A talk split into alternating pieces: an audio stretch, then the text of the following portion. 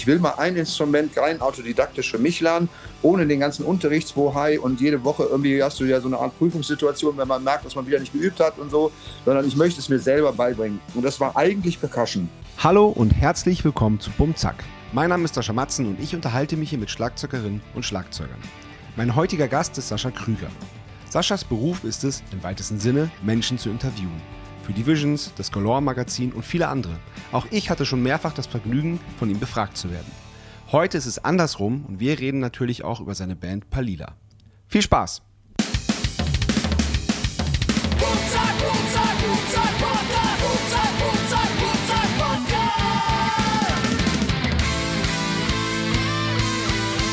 Bum Zack, der Schlagzeuger-Podcast von Sascha Matzen. Unterstützt von Tauma. Moin Sascha. Guten Tag. Na, Sascha, wie geht's? also, war klar, dass wir direkt am Anfang den Witz machen müssen. ja, der muss ja, also dann ist er auch weg, weißt du? So. Ja, dann ist, genau, dann haben wir das erledigt. Ähm, ja. Mir geht's gut. Ich bin ein bisschen verballert, weil wir gestern äh, Überraschungsgäste beim Heimspiel der Donuts waren. Und das war sehr schön. Das hat, das hat, mir, äh, das hat mir Social Media verraten und hat mich total gefreut. da kam ja zusammen auch was zusammen gehört, so ein bisschen, ne? Ja, ja, ja, wobei wir äh, kennen und schätzen uns ja schon seit Ewigkeiten. Nur so in der Form äh, hat sich das nie ergeben, dass wir das zusammen machen. Und dann haben sie uns gefragt und ähm, wir haben ja sowieso gerade Live-Pause, weil wir gerade in der Studiophase sind eher. Und äh, das war irgendwie eine, eine, schöne, willkommene Abwechslung. Es, es, war wirklich, wirklich wie ein Familientreffen. Ich meine, die äh, Montreal waren da, acht einmal Hühnerherzen, die wir ganz toll finden. Ähm, dann haben wir endlich äh, kennengelernt Siegfried und Joy, die, äh, die Zauberer, wobei wir dann äh, eigentlich das auch wussten, dass wir äh, Joy schon seit Ewigkeiten kennen, weil das war nämlich der Manager von Eternal Tango. Und mit dem Ach. waren wir auf Tour. Ganz ja. viel vor vielen Jahren, genau. Und ja, da sind ja. wir gestern viel gequatscht und sind in Erinnerung geschwelgt und äh, haben uns auch verzaubern lassen von den beiden. Das ja, das klingt, das klingt äh, ich, also ich hatte ja auch überlegt hinzufahren, schon wegen ah. dem ersten Abend, wo Frank Turner Gast war und Streng Streng und Lala. Ähm, nee, die waren auch beide, der, beide der, gestern der auch noch da. Mechenbier ist halt auch ein ganz guter Kumpel und äh, deswegen hatte ich überlegt typ. hinzufahren, aber ja, wie das ist, man hat immer so viel und dann hatte ich gestern auch hier noch so einen komischen Filmdreh und deswegen bin ich dann auch zu Hause geblieben. Ah. Ja, ja, werden wir auch drüber reden. Äh, kleiner hm. Hobby-Schauspieler, ne? Ja, ja, ja, ja, wie die Jungfrau ans Kind halt, ne? Aber wie geht's dir denn? Mir geht es sehr gut, vielen Dank. Ich ähm, bin froh, dass wir diese ganzen, ganzen, ganzen Scheiß hinter uns haben. Ich als freier Journalist wieder arbeiten kann, verdienen kann, ja. äh, dass ich parallel ganz viel Mucke machen kann und äh, dass wir haben letzte Woche das Master von dem zweiten Album meiner Band bekommen und äh, sind total glücklich. Wir haben cool. gestern äh, ankündigen dürfen, dass wir beim Orange Blossom spielen, meinem absoluten Lieblingsfestival. Oh, ähm, schön. Ja, ja, das ist so, das ist wirklich so ein Homecoming für mich, weil ich fahre seit 98 fahre ich fast jedes Jahr aufs Orange Blossom und äh, als Fan halt, weißt du, so, und habe ja. auch als Journalist schon darüber berichtet. Aber dass ich selber mal auf dieser Bühne stehen würde irgendwann und spielen würde, damit habe ich nicht gerechnet. So. Ja, schön, freut mich, freut mich voll zu hören. Sehr, ja, sehr demzufolge geht es mir heute ganz, also mit mir strahlt die Sonne aus dem Arsch. Sehr gut, sehr gut. Na, wir sind uns ja dieses Jahr schon äh, zumindest zweimal über den Weg gelaufen ähm, und beide Male einigermaßen unverhofft, äh, ja. möchte, ich, möchte ich sagen. Also einmal haben wir, haben wir wirklich ähm, das für mich äh, schönste Interview gehabt dieses Jahr. Also das ist ja jetzt ein bisschen, ein bisschen ungewohnt. Da hast du mich interviewt im August auf dem Deichbrand-Festival, als wir in der Nacht vorher äh, davon erfahren haben und ganz kurzfristig eingesprungen sind. Und ähm, dann äh, vor wenigen Wochen äh, hast du, äh, hast du äh, äh, mich und uns im Studio besucht und viel mehr äh, wollen wir darüber auch noch nicht reden, weil das war nicht, ja. nicht bei Matzen. ja, ja, ja, genau. Ja, genau. ich kann das nur zurückgeben mit dem, mit dem Interview, weil das war, ähm, das war ich bearbeite fürs Deichband als Journalist irgendwie und es gibt, die machen ja so ein Magazin, das Deichband-Magazin und dafür mache ich immer die ganzen Interviews und ähm, das ist so, äh, es gibt so, so Leute, die kennt man, mit denen läuft es dann auch irgendwie ganz gut und man hat natürlich vorher im Vorfeld Interviews irgendwie organisiert und dann manche klappen aber auch nicht, weil dann, also wie in eurem Fall zum Beispiel, ich hatte Milky Chance eigentlich angefragt, sollte auch klappen, die mussten dann absagen wegen Corona. Und dann gibt es ja noch diese Elektronik-Stage. Und ich bin ja selber, ich bin ja durchaus Techno-Head aber dass die so anders arbeiten in dieser Technobranche als so wie wir das kennen, also wo Zusagen nicht zählen und wo halt sämtliche Interviews, die ich angefragt hatte, mir am Donnerstag vor dem Deichband, also als schon im Prinzip im laufenden Festival, wurden mir alle Interviews abgesagt. Äh, und ich habe halt krampfhaft versucht, irgendeinen dieser Techno-DJs zum Interview zu überzeugen. Und dann kommt ihr an, kriegt nur mit, dass irgendwie jemand da Interviews macht oder dass ich die Interviews mache, wie auch immer. Und ich kriege halt als Feedback, du, Matzen sind da, die hätten Bock. so. Und das ist so, ah, das ist so, das ist so schön, weißt du, das, so kann ich arbeiten irgendwie. Ja, ah, schön. Ja, freut mich. Freut ja. mich sehr. Ja, ja, ja, ja. Ja, wie gesagt, sehr, sehr, sehr unverhofft von, von, äh, von beiden Seiten. Aber das war für ähm, euch auch, ein, das war auch so ein, so ein schönster Moment des Jahres 22, kann man sagen, oder? Da dann irgendwie ja, zu spielen. Ja, es, es, war, es war richtig krass, weil wir, ähm, wir spielen ja eigentlich nicht mehr als zwei Konzerte am Stück, weil das halt wahnsinnig anstrengend ist und weil wir einfach über die, über die, äh, über die Jahre ähm, gelernt haben, dass dann die, äh, die Qualität der Konzerte einfach nur drunter leiden könnte, wenn wir es ja. übertreiben. Und dann haben wir halt am Freitag das Konzert in der Columbia-Halle nachgeholt in Berlin, am Samstag das Konzert im Palladium in Köln nachgeholt und das reicht eigentlich für, für, für eine Matzenwoche, weil das, ja. ja.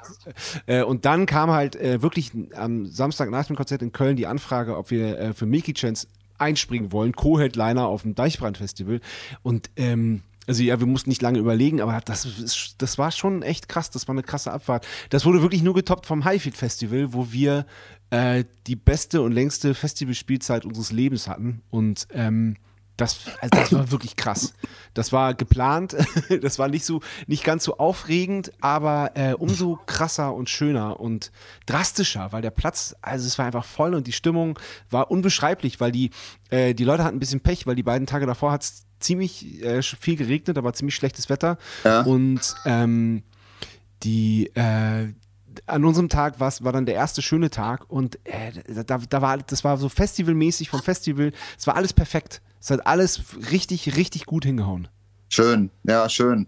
So Momente muss man aber auch als Band mal erleben, ne? Also so, ja. ich, ich, erinnere da so ein wunderschönes, äh, äh, ähm, das heißt wunderschön kann man nicht sagen, aber äh, also ein, ein Hurricane, was komplett verregnet war. Ja. Und, ähm, das, äh, und dann kam Catcow auf die Bühne und es brach die Sonne durch. Irgendwie. Das war so, so, so wow. Und das war so ein Moment, wo du so dachtest, echt schöner kann es ja nicht sein. Irgendwie, ne? Danke, danke Sonne, dass du zu Ketka dann dich mal kurz zeigst. Irgendwie danach hast du sofort wieder weitergeschüttet. ja, krass. Ja, ja, krass. Ja, solch, ja genau. Das, das, das solche Momente dann auf dem, auf dem Festival zu erleben, ist, äh, äh, sollte man als, also man sollte das Glück haben, das unverschiebte Glück haben, dass, dass, dass man sowas erreicht. ja, ja. Und äh, da fällt mir noch ein anderes schönes Beispiel ein, als wo wir ja gerade diese äh, etwas streitbare äh, WM äh, nicht, nicht verfolgen. Ja. Ähm, war mal WM, äh, ich glaube sogar die in Deutschland und Nada Surf sollten spielen. Und dann haben sich aber haben sich Hurricane dafür entschieden, dass sie lieber auf der zweiten Bühne parallel das Deutschlandspiel zeigen. Und dann sind Nada Surf nur für eine Viertelstunde in der Pause auf die Bühne gekommen, haben sechs Songs gespielt oder so, oder fünf oder sechs Songs und haben ja. da wirklich das Festival abgerissen. Also haben, sind sogar zurückgetreten, haben gesagt, nee, mach, dann zeigt mal lieber Fußball, ist okay, aber können wir denn in der Pause spielen eine Viertelstunde? Und es war, es war eins der, eins der schönsten Festivalauftritte, die ich je gesehen habe. So. Geil. Ja, ja, es ist auch Quatsch. Also, ähm, das, äh, ich, also Sommer-WM dann zu, zu äh, Festival zu spielen, ist, man, man kann als Band eigentlich nur verlieren. Es ist ja. echt, es ist äh, super undankbar. Dann ja, äh, gegen, gegen, also gegen ein Spiel, äh, irgendein Spiel zu spielen ist okay, aber gegen, Deu gegen Deutschland Spiel zu spielen, das, äh, das macht keinen Sinn. Ja, ja, ja. Kann ich mir vorstellen. ja. ja. Ja, aber wir, wir haben immer schon so, wir haben dann die, äh, die, äh, die, äh, wie es gerade steht, haben wir dann durchgesagt. Wir haben, wir, haben, wir haben das schon alles probiert. Wir haben aber auch echt schon, also gerade am Anfang unserer, unserer Karriere haben wir echt auch vor leeren Plätzen gespielt, während ein Fußballspiel gerade stattgefunden hat. Auch, auch, auch da muss man dann durch. Ja, auf jeden Fall, ja. ja. Wir haben jetzt schon ein paar Stationen von dir äh, abgeklappert quasi, aber ähm, ich fange hier gerne immer ganz, ganz von vorne an. Machen wir. Also du lebst jetzt in Hamburg. Richtig, genau, seit 22 Jahren. Seit 22 Jahren, genau. genau. Studiert hast du aber äh, an der UGH in Essen. Und wenn man noch, noch viel weiter vorgeht, wo bist du geboren? Wo, wo ist der kleine Sascha Krüger aufgewachsen? Der kleine Sascha Krüger ist in Meerbusch aufgewachsen. Das ist ähm, so ein, äh, eine, eine, Dorfgemeinschaft aus elf Dörfern vor Düsseldorf, also zwischen Düsseldorf, Krefeld und Mönchengladbach, also am Niederrhein. Ich bin ein Niederrheiner und ähm, äh, bin äh, in Krefeld zur Waldorfschule gegangen, später in Düsseldorf habe dann in Essen äh, korrekt Kommunikationswissenschaft, Politologie und Anglistik studiert Und während meines Studiums musste ich diverse Praktika machen. Und äh, eines davon war eben beim Printmedium. Und da ich damals Visions-Abonnent war und Visions in Dortmund war, lag es nahe, mich dort als Praktikant zu bewerben. Und äh, wie es vielen Ex-Praktikanten ging, die sie einigermaßen schreiben konnten und ein bisschen Musikkenntnis mitbrachten, bin ich dann als Redakteur übernommen worden und habe dann halt ja. sechs Jahre bei Visions als Redakteur gearbeitet und bin, äh, dann hat Visions damals kurzzeitig ein anderes Magazin äh, lanciert, das hieß Netspotting. Es war die Idee, ein Printmagazin, ein begleitendes Printmagazin für popkulturelle Vorgänge im Internet sozusagen zu, äh, zu publizieren. Das aber nur zweimonatig erschien. Naja, und Internet und zweimonatig, das hat halt nicht so richtig funktioniert, kann man sich ja vorstellen. Also gerade was auch, wir haben dann irgendwie so eine Strecke gehabt, anstelle von Rezensionen hatten wir dann so äh, legale Downloads, wo man sich Songs downloaden kann. Die waren natürlich alle nicht mehr gültig nach zwei Monaten und so. Ja, äh, ja, ja. Von daher wurde das Magazin schnell wieder eingestellt und dann hat man mir damals äh, zwar hat mir der Herausgeber angeboten, zwischen zurückzukommen, aber ich hatte dann bei Netzspotting wiederum einen sehr jungen, unglaublich engagierten Redakteur kennengelernt namens Tino Hanekamp, der später auf anderer Ebene Karriere gemacht hat. Hat hier in Hamburg das Übel und Gefährlich gegründet, hat einen sehr erfolgreichen Roman geschrieben und so weiter. Ja. Und ähm, mit Tino wollte ich dann was machen und mit dem bin ich dann halt 2000 zusammen nach äh, Hamburg gezogen und wir haben uns selbstständig gemacht als Journalisten mit so einem Autorenbüro. Und äh, ja, seitdem lebe ich in Hamburg und bin einer von denen, äh, ich darf das jetzt seit zwei Jahren sagen, wenn man nämlich 20 Jahre in Hamburg lebt und äh, überzeugend seine Heimat verleugnet, was ich äh, durchaus tue, weil ich mag den Niederrhein, aber ich bin endlich zu Hause, muss ich sagen, dann darf man sich nämlich geborener Hamburger nennen, im Gegensatz zum gebürtigen Hamburger. Der gebürtige ist halt hier geboren und der ah. geborene Hamburger ist eigentlich ein Hamburger bei Hart, aber der hatte halt das Pech, woanders auf die Welt zu kommen. Alles und klar. Verstehe. Ja. In, der, in der falschen Stadt geboren. In der falschen Stadt geboren. Und ich darf mich jetzt eben seit zwei Jahren geborener Hamburger nennen, laut der hanseatischen Regel. Und äh, ja, bin hier. Wo, wo, wo, wo, ist, ist, ist die irgendwo festgelegt, die hanseatische Regel? Kann man das nachlesen oder ist, weiß man das einfach als geborener Hamburger? Das kriegt man zugetragen von Hanseaten. Okay, alles klar, verstehe. Also ja. es gibt da, keine, gibt da keine Statuten, wo man das nachlesen kann. Nicht, dass ich wüsste, möglicherweise okay. gibt es das sogar, aber ich, ich, weiß es nicht genau. Das wurde mir halt zugetragen von, von Hanseaten und äh, ja, von, auch von äh, Hamburger Ex-Freundinnen und äh, ja, nee, bin hier als, als freier Journalist tätig, arbeite nach wie vor für Visions und äh, für, sehr viel fürs Galore Magazin. Habe lange für die Talkshow 3 nach 9 gearbeitet äh, als freier Journalist. Ähm, dann seit Corona, da wurde dann auch umgestellt, dann hat sich das leider auch ähm, ja, zerschlagen, sage ich mal. Verdiene nebenbei natürlich mein Geld, indem ich Texte über Bands wie euch schreibe, ähm, so, sogenannte Waschzettel. Ähm, und äh, ja, äh, lebe hier ein Leben, das mir Freude macht. Was sind Waschzettel? Waschzettel sind die begleitenden äh, Album-Bios, die mit Platten rausgeschickt werden. Also früher Platten, heute Links. Ähm, ja. Aber die nennt man sozusagen so in der Branche Waschzettel. Also die Texte, die beschreiben, warum Matzen jetzt, also welche Themen sie auf der neuen Platte, neuen Platte behandeln, warum die Platte klingt, wie sie klingt, mit wem sie die aufgenommen haben. Also der im Prinzip der, also im Prinzip der Beipackzettel äh, zur, zur, zur neuen Platte. Ja, sehr gut. Ähm, ja. Ich habe mich sehr, äh, ich habe mich sehr gefreut, als äh, ich das mit Netspotting gelesen habe, weil ich mir tatsächlich die erste Aufg Ausgabe damals gekauft habe. Ach was? Ja.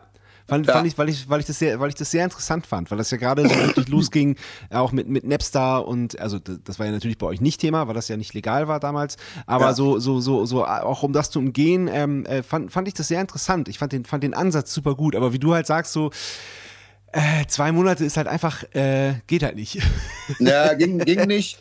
Und wir wollen auch ehrlich sein, also der Hintergrund war auch der, dass wir festgestellt haben, dass Konkurrenzmagazine wie zum Beispiel Intro damals, ähm, ja. die hatten, die hatten, das war ja so diese Dotcom-Blase, wo halt ja. ganz viele Firmen auch im Musikbereich unheimlich viel Geld zur Verfügung hatten. Und die haben ja. halt bei Intro und bei Specs und so haben die halt Anzeigen geschaltet und in Visions nicht.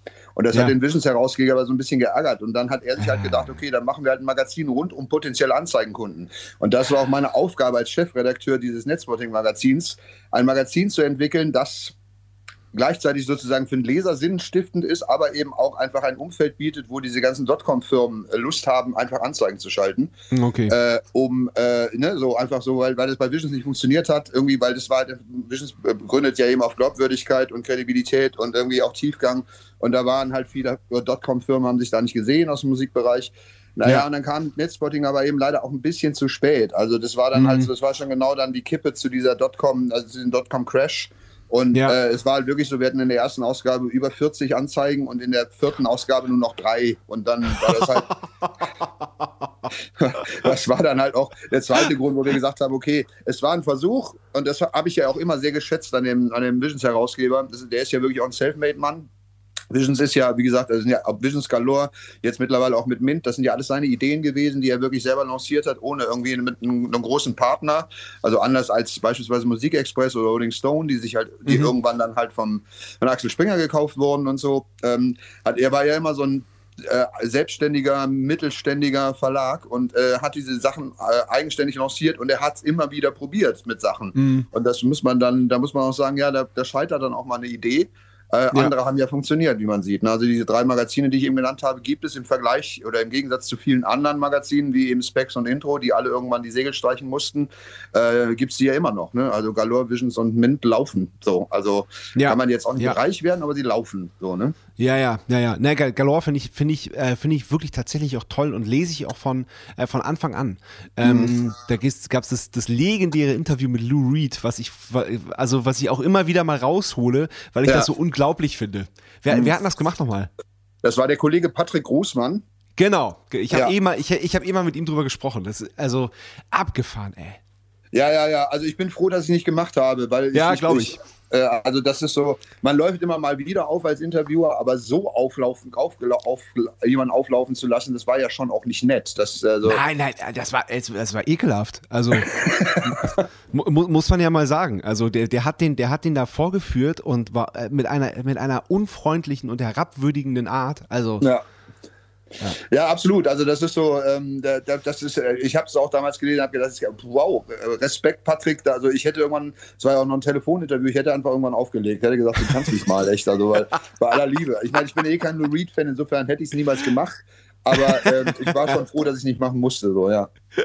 ja, ja, abgefahren. Äh, schreibst du für die Mint eigentlich auch? Ähm, sporadisch, allerdings nicht so viel, weil das, da muss man ja schon auch so ein harter Vinyl-Nerd sein. Also es ist mhm. schon so, dass ich nur Vinylplatten sammle. Ich habe meine CD-Sammlung irgendwann mal verkauft, weil ich mir gedacht, also jetzt auch, wo die Digitalisierung stattgefunden hat, und man muss ja nicht irgendwie Spotify benutzen, ich benutze halt dieser, da hat man einfach eine bessere Qualität, aber ich habe einfach festgestellt, dass die CDs nur noch Staubfänger sind und die habe ich dann irgendwann mhm. mal verkauft. Meine Vinylsammlung verkaufe ich nicht, aber da gibt es ja schon, da, da muss man ja sehr viel sich sozusagen auch mit der Pressqualität und solchen technischen äh, Faktoren auseinandersetzen.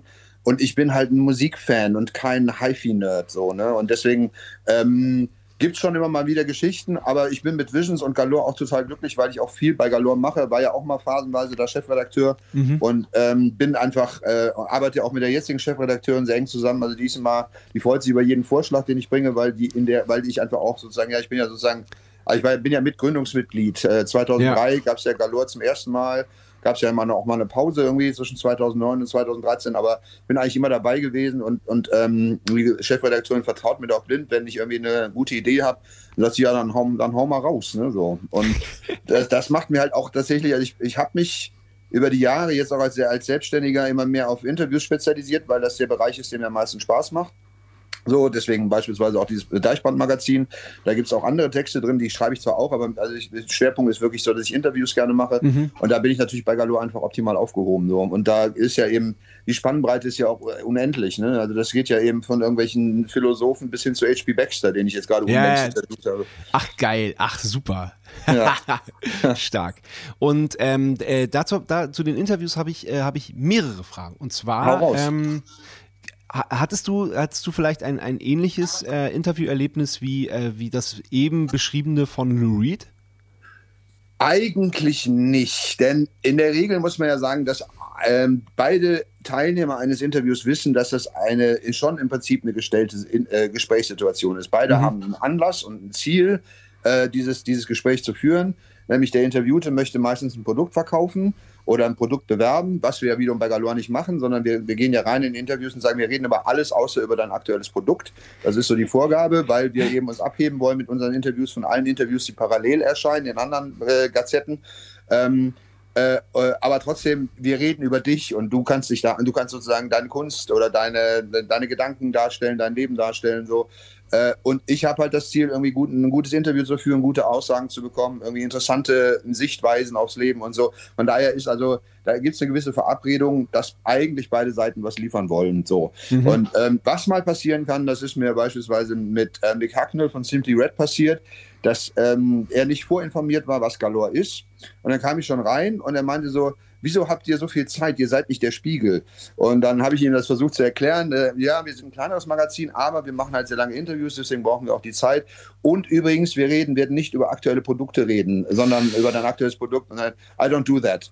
Und dann ich so, oh. wie? Ja, I don't do private stuff. I'm just here to promote my fucking record. Äh, ansonsten äh, ne, können wir uns jetzt wieder, können wir wieder auseinandergehen. Und das ist natürlich dann sozusagen, da ist dann auch ein bisschen die Professionalität irgendwie gefragt, dass man sagt, so, mhm. pass auf, lass uns folgendes machen, lass uns mal drei, vier Fragen anfangen. Wir haben, die Zeit ist ja jetzt eh geblockt. Wenn es dir immer noch keinen Spaß macht, dann brechen wir ab und dann haben wir es aber wenigstens versucht. So. Und in, in, in der Regel oder in, äh, ausnahmslos klappt das dann auch. Also mhm. dann stellt man einfach eben nicht in die persönlichsten Fragen zuerst. Und im Falle äh, hier mit Mick Hacknell war es tatsächlich so, dass er dann anschließend am Ende meinte, meinte so, ey, das war ein richtig geiles Interview, lange nicht so ein gutes Interview gegeben. Ähm, und, in der, und in aller Regel ist es sogar so, dass die Leute auch mehr Bock drauf haben, weil die reden schon den ganzen Tag über ihre neue Platte, über ihr neues Buch, mhm. über ihren neuen Film. Und wenn du dann mhm. reingehst und sagst, so, wir reden jetzt mal gerade darüber nicht, dann sind sie umso dankbarer, weil sie dann einfach mal von sich erzählen können. So. Von daher, ja. nee, ich so richtig, so richtige Arschloch-Interviews habe ich, glaube ich, nie gehabt, muss ich sagen. Okay, ja, cool, sehr gut, schön zu hören. Ja. Und ähm, die zweite Frage, oder sind zwei Fragen in einer, äh, ähm, ist, ähm, was macht für dich ein gutes Interview aus? Und wie bereitest du dich auf, auf, auf ein Interview in der Regel vor? Also ein gutes Interview macht aus, dass man was, also für, für meine Begriffe, dass man was über die Person erfährt, ähm, die man da interviewt hat, das man bestenfalls noch nicht wusste.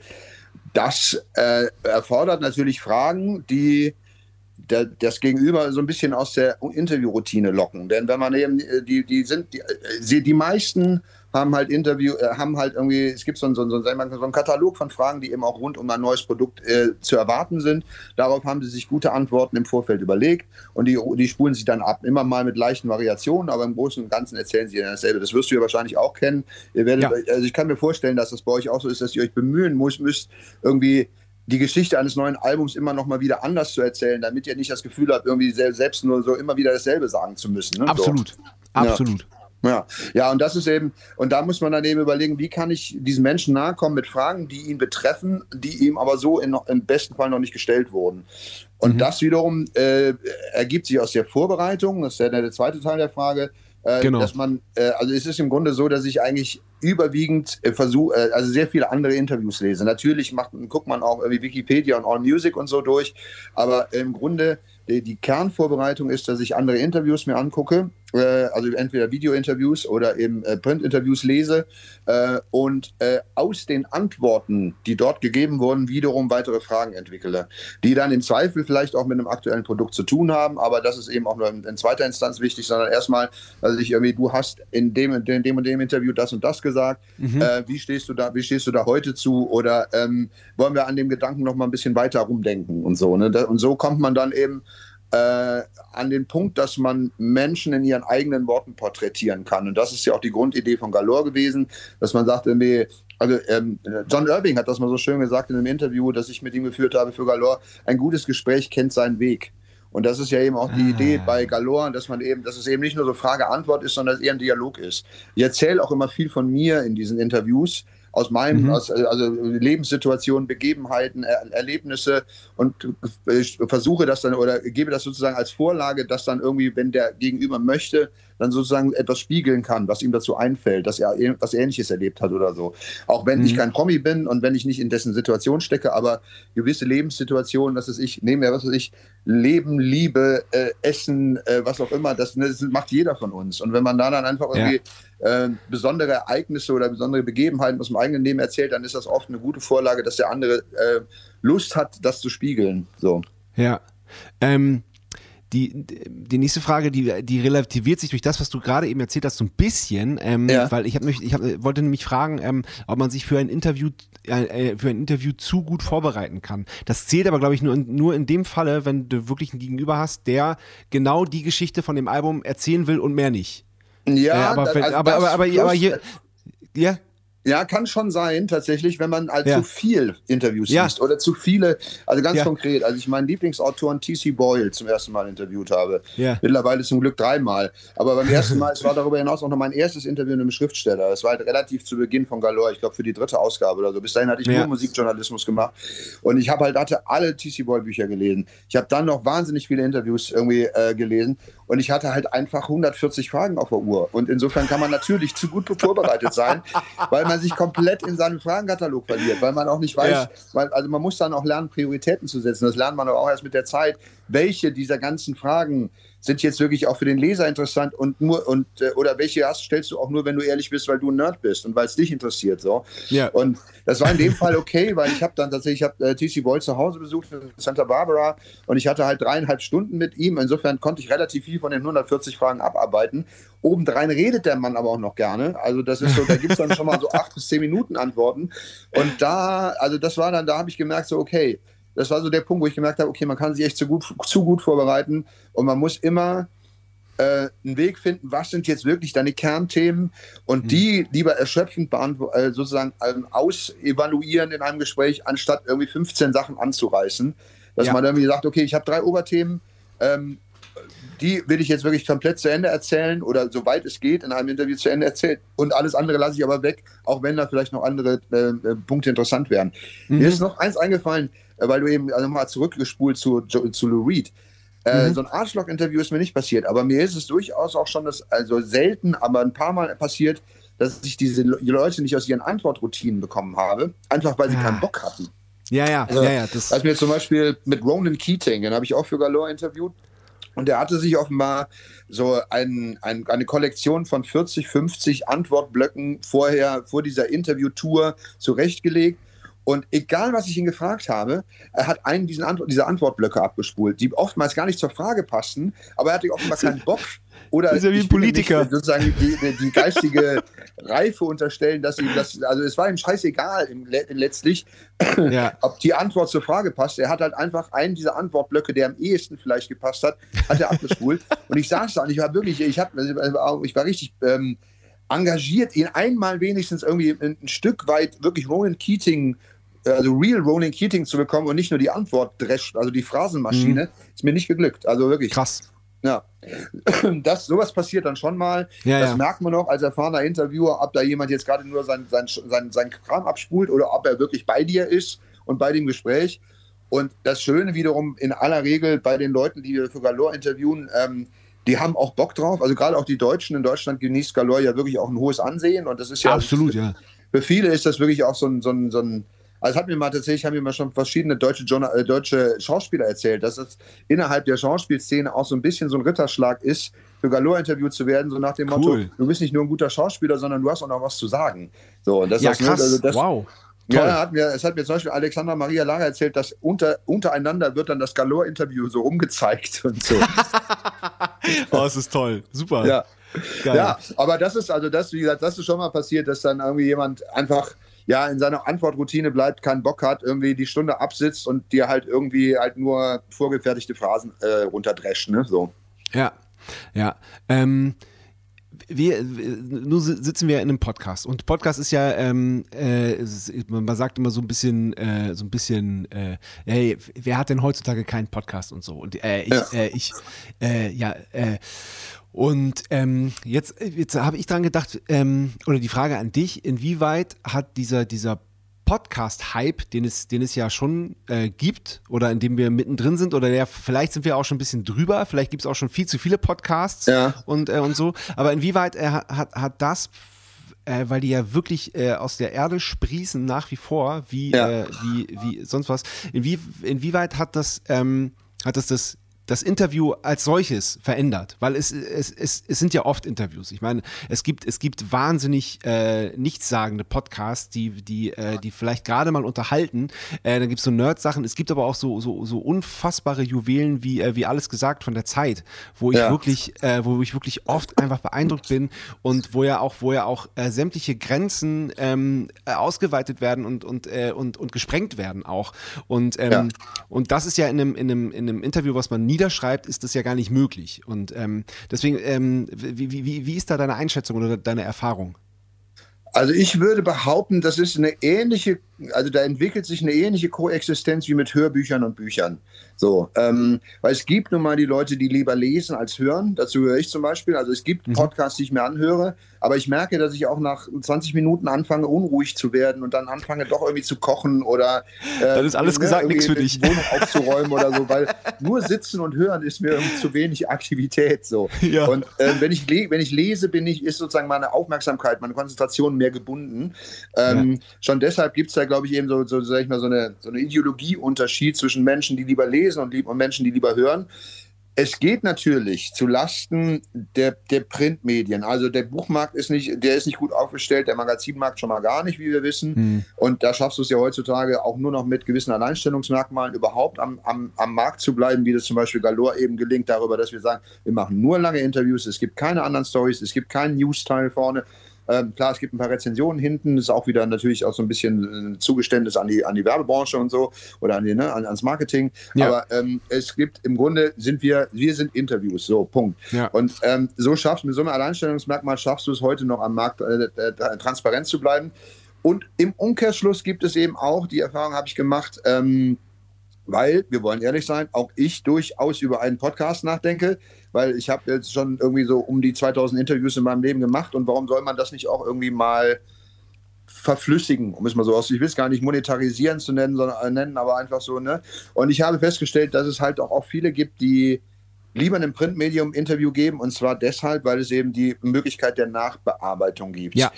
Die, ne, die, das ist halt, also äh, hier, was wir hier machen, ist halt eins zu eins. Da kann man bestenfalls irgendwas rausschneiden. Wenn ich jetzt sagen würde, du, ich habe irgendwie zu viel Scheiße, irgendwo zu viel Scheiße gesagt, bitte nimm die Antwort raus oder so. Alles, alles schon gehabt. Wiederholen, schlimmstenfalls so. Ja, alles schon gehabt. Ja, ja, kann ich mir vorstellen. Aber du kannst nicht sozusagen in den Antworten ähm, zu verdichten. Also wir, wir zum Beispiel, wir reden ja jetzt auch, wie uns der Schnabel gewachsen ist. Klar. Da werden Redundanzen drin sein, wie man in der Fachsprache sagt. Da werden irgendwie Wiederholungen drin sein. Ja, ja, da klar. sind Sprünge drin, wie ich gerade, wie ja. wir gerade gemerkt haben, dass ich nochmal zurückgegangen bin zur ersten Frage. Das alles kann man natürlich begradigen bei einem, bei einem Print-Interview, ohne es zu verfälschen. Es ist immer noch dasselbe Interview. Man bringt es nur in einen natürlicheren oder in, in einen, einen roteren Faden und einen schöneren Fluss. Und da gibt es eben auch viele Interviewpartner, die da darauf Wert legen, dass man diese Möglichkeit ja. noch hat und die ja. sich dann deswegen einfach für Podcasts niemals anbieten. Und ja. von, auch deshalb würde es eben auch von dieser Seite diese Koexistenz für meine Begriffe immer geben, dass es eben Leute gibt, die sagen, ja, ich mache lieber Printinterviews, weil das Ergebnis ähm, das, äh, sag ich mal, verdichtete, hm. optimierte Ergebnis, das wird mir gerechter, als wenn man mir einfach nur beim Reden zuhört, weil da bin ich dann vielleicht auch so ein bisschen sprunghaft und irgendwie kann die Gedanken nicht so gut sortieren und so. Ja. Und ähm, ich bin, im Grunde finde ich das toll. Ich, ähm, es gibt viele Podcasts, die die Welt nicht braucht. Also ja. es ist so, äh, ich habe ich hab so ein kleines Trash-Febel, also Trash-TV-Febel und da gibt es halt auch viele, so zum Beispiel ein Ex-Bachelor-Kandidatenpärchen hat irgendwie einen relativ erfolgreichen Podcast. Ja. Und da habe ich mal reingehört als Trash-Fan. Und das ist halt, Alter, das ist so, mein Gott, wie belanglos können Unterhaltungen sein, Digga. Das ist so, ne? Das, ich, das, ich, ich, das schaffe ich auch nicht, ertrage ich nicht. Also ja, zu, ja, zu low. Also ja, ich habe auch, ich habe auch ein Trash-Herz, also auch, äh, auch mit meinen Brüdern tatsächlich. Wir gucken relativ viel. Aber es, also es, es gibt Grenzen. Ja, eben. Aber das wusste ich auch noch nicht. Krass, wir müssen uns mal Doch, zum Trash-Gucken verabreden. Ey, unbedingt. Wir, ey, unser, unser, wir haben ein riesengroß schlagendes äh, Trash-Herz. Ja, wir haben, same, same. Wir, äh, also heute auf der Rückfahrt von, von, von Münster ähm, haben wir, äh, aber es, es wirklich, es gibt Grenzen. Ich konnte auch früher sowas wie Temptation Island und so, konnte ich auch gucken, aber das schaffe ich nicht mehr. Weil ja, da sitzen ja. immer, immer die gleichen Arschlöcher sitzen da. Es ist ja, immer, es ist, es ist wirklich, das, das ist wirklich zu, das wiederholt sich zu sehr. Ja. Und, und, dann, und dann denkst du, der ist weg endlich und dann kommt, kommen einfach alle wieder. Einerseits ja, andererseits kurz, kurzer Nerd-Talk. Ja. Bachelor in Paradise ist für mich das, das Format schlechthin, weil da sämtliche verhaltensauffälligen Ex-Bachelor-Kandidaten einfach zusammengesperrt werden in eine Villa und durcheinander vögeln sollen. Ich meine, ich finde, mehr geht nicht. So. Ähm, okay, ich glaube, ich glaube, wir haben einen neuen Rekord aufgestellt. Wir sprechen jetzt schon eine ganze Weile und haben noch nicht, es ist, glaube ich, noch nicht einmal das Wort Schlagzeug gefallen. Aber bevor wir darauf eingehen, äh, machen Ja. wir mal die erste, erste Kategorie und die heißt Bier oder Wein. Äh, entweder oder. Entweder oder. Bier oder Wein? Äh, Wein. Ja? Ja, ich mag kein Bier. Ich mag kein Bier. Also eigentlich heißt die Antwort Wodka, aber ich trinke, wenn ich Alkohol trinke, trinke ich Wodka. Pur oder mit Red Bull oder so? Nee, nee, nee, als, als, als, immer als Longdrink, aber eben als als Bierersatz so. Also wo Ja, alle okay. anderen Leute ein Bierchen sich aufreißen, mache ich mir halt irgendwie einen Longdrink. Wie war hast du, als wir, als du uns im Studio besucht hast, hast du gar nichts getrunken, ne? Nee, äh, da haben ja, also da habe ich, glaube ich, eine, eine, eine Orangenlimo getrunken oder Ja. so. Ja. Ja. ja. aber ich mag kein Bier. Ich mag kein Bier. Also gar keins, gar ja, keins, gar ist keins. doch, ja, ist doch okay. Ja. Ich schicke dir trotzdem mein Bier zu äh, äh, und du musst es probieren, und, nur um mir zu sagen, dass, dass es dir nicht schmeckt. Mache ich gerne. Ja. Ja, so ein Ähm. helles kann ich im Sommer mal trinken, aber auch eins, dann reicht es mir wieder, weißt du so. Okay, okay. Ja. Ja. meins ist ein Pilz, Ne, aber ein sehr gutes. Mhm. Einsame Insel oder Innenstadt? Oh, das ist schwer. Ich glaube, letzt, wenn ich mich entscheiden müsste, einsame Insel. So sehr ich Stadtmensch Oh, bin, krass, okay. Ja, so sehr ich Stadtmensch bin, so sehr komme ich aber auch. Also einsame Insel, wenn es da eine Katze gibt, das wäre die Voraussetzung. ähm, das ist so, weil Ist, mir braucht ist, wäre, Freitag. wäre, weißt du? wäre sie dann noch einsam? Das ist die Frage, ne? Ja, ja, vielleicht nicht. Okay, aber ja, aber ich, ich, ich bin mir selbst auch ganz gut genug. Also ich komme gut, also wenn es da Bücher und Musik gibt, dann kann ich sehr lange mit mir alleine klarkommen, ohne mich zu langweilen. Ganz im Gegenteil. Äh, Ja. Und an der Stadt gibt es schon auch viele Sachen, die mich nerven, so sehr ich äh, das urbane Leben auch schätze und eben die, die kulturelle Vielfalt und Ja. irgendwie den Austausch mit anderen Menschen und so. Aber Ja. ja, Insel allein schon, weil da wahrscheinlich mehr Sonne ist als in Hamburg. Jetzt, äh, ich habe ich hab jetzt eine Fra Frage in meinem Kopf formuliert und ich habe die ganze Zeit überlegt, wie ich sie formuliere. Und ich will jetzt einfach be beide Fragen. Nee, äh, ich, ich frage, wie oft hattest du schon Corona? Zweimal. Ja, krass, okay. Ja. Weil ähm, äh, ähm, jeder, der Corona hatte, ich hatte es einmal, da, das allerdings ziemlich heftig, ähm, Ja. der lernt ja zwangsläufig, sich mit sich selbst auch zu beschäftigen. Ja, ja, ja, absolut. Ja. Ja, ja, es bei mir kippt das eher ins Umgekehrte. Ich bin ja nicht mehr im typischen WG-Alter, aber ich wohne Ja. nach wie vor in WGs, weil ich habe in den 22 Ach stimmt, ja, Jahren hast du erzählt. Ja. Ja, ich habe in den 22 Jahren in Hamburg jetzt zweimal jeweils ein Jahr in der Single-Wohnung gewohnt Ja. und merke äh, bei mir dann, also es ist keine Form, es ist jetzt kein, kein, keine Depression, die ich habe, aber ich kokune mich so ein. Insbesondere, wie gesagt, wenn ich eine Katze habe. Ihr braucht Katze, Bücher und Musik, äh, dann bin ich zufrieden. Und dann kriegen mich Freunde kaum noch aus meiner Bude raus, weil ich mache meinen Job von zu Hause, ich erledige sämtliche Kommunikation von zu Hause und äh, Ja. mir reichen dann auch Telefonate, ich muss die Leute nicht persönlich sehen. Und obwohl ich mitten in der Stadt gewohnt habe, haben, also die Leute haben mich nicht mehr aus der Wohnung bekommen. Und deswegen wohne, schon deshalb wohne ich gerne in WGs, weil das ist einfach so ein, da ist, da findet eine soziale Interaktion statt und ich bin dazu sozusagen ein bisschen dazu gezwungen, irgendwie mich auch noch, so, äh, ja, wie soll ich sagen, äh, sozial verträglich irgendwie zu verhalten. Und Ja. ähm, daher weiß ich, dass ich mit mir sehr gut, so gut allein klarkomme, dass es fast schon an der Kippe zur Problematik ist. So. Ja, Ja. verstehe. Ja, verstehe. Ähm, Currywurst oder Fischbrötchen? Fischbrötchen. Wobei ich Ja, bin Vegetarier, aber da, trotzdem fällt die, also, da, das ist ja so, äh, äh, trotzdem, ich bin Hamburger, also natürlich Fischbrötchen. Ja, geil. Ja. Ähm, ja, ich habe, also als, als ich noch, äh, noch Sachen vom Tier gegessen habe, war es wirklich auch in Hamburg wirklich Pflicht auch, also mindestens, also direkt eigentlich zwei Frischbrötchen zu essen. Einmal Backfisch und einmal Krabben oder so. Wirklich Ja, direkt. ja, ganz genau. Ja, ja. Ja.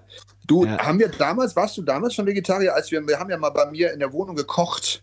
Ähm, Nee, nee, nee. Ja, genau. Oh, das war toll, da an, an dem See. Ja, das hat- da waren wir noch oh, schwimmen nach- nach dem Interview, Ja, ja, ne? genau. Ja. Doch, das war, das war, das war spitze. Da waren wir relativ durch. Da war auch irgendwie gerade Promotour oder Konzerte haben wir gespielt oder so. Und das war der Abschluss. Und wir Ja. haben das so genossen. Das war so toll. Ja, ich auch. Ja, nee, da, da, da war ich noch Fleischtiger. Ja, ja, ja. Weil ich habe gerade überlegt, ob wir da eine, eine vegetarische äh, Bollo gemacht haben. Wir haben, glaube ich, Bollo gemacht, nämlich damals. Nee, wir haben Penne Bördespeck gemacht. Du hast recht, genau. Genau. Stimmt, ja. Ist vegetarisch, da ist geräucherter Käse drin. Und ich, ich war, ich habe jetzt lustig, ich habe jetzt die Tage nämlich drüber nachgedacht, äh, weil ich im Supermarkt äh, Radicchio oder Radicchio oder wie auch immer man das ausspricht, und das ist ein wichtiger Bestandteil von dem Gericht gesehen habe. Und ich wollte das einfach mal mit Räuchertofu machen. Ja. Und ich, ich stelle mir das ziemlich geil vor. Ich glaube, dass das, dass das gut geht. Ja, ja, erzähl, wie es gelaufen ist. Also, weil das würde ich, würde ich, mir gerne. dann auch nochmal klauen, das Rezept. So. ja, klar. Ja. Steht, ja in der, steht ja in der Visions. Eben, genau. Ja, Ja. stimmt. Ja, das Rezept wurde mit abgedruckt. Äh, es war spitzenmäßig. Stimmt, ja. Es war heiß, richtig heiß. Dann in der Küche auch. Das war Ja, genau. Und dann heiß. sind wir anschließend, weil ich am See wohnte zu dem Zeitpunkt, damals Genau. sind wir dann schwimmen gegangen irgendwie. Das war, weil, Ja. das war echt schön, ja, fand ich auch. Ja. Ja, richtig schön. Wirklich toll. Äh, ja, Hund oder Katze? Katze hast du schon gesagt. Ja. Ähm, Ja, wobei Tiere, allgemein Tiere. Ich bin, ich Ja. bin mittlerweile bin ich genauso ein Hundenah wie, aber ich bin halt mit Katzen groß geworden und deswegen und auch was so die Verantwortung angeht und mein Lebensstil, weißt du, ich bin halt auch Ja. viel unterwegs und so, ist eine Katze einfach pflegeleichter. Die kann man dem Mitbewohner mal übergeben und sagen, hier Diggi, versorg mal meine Katze. Zum Glück habe ich in der Regel auch sehr tierliebe Mitbewohner, die dann eben auch ganz froh sind, dass sie meine Katze dann mal für sich haben irgendwie.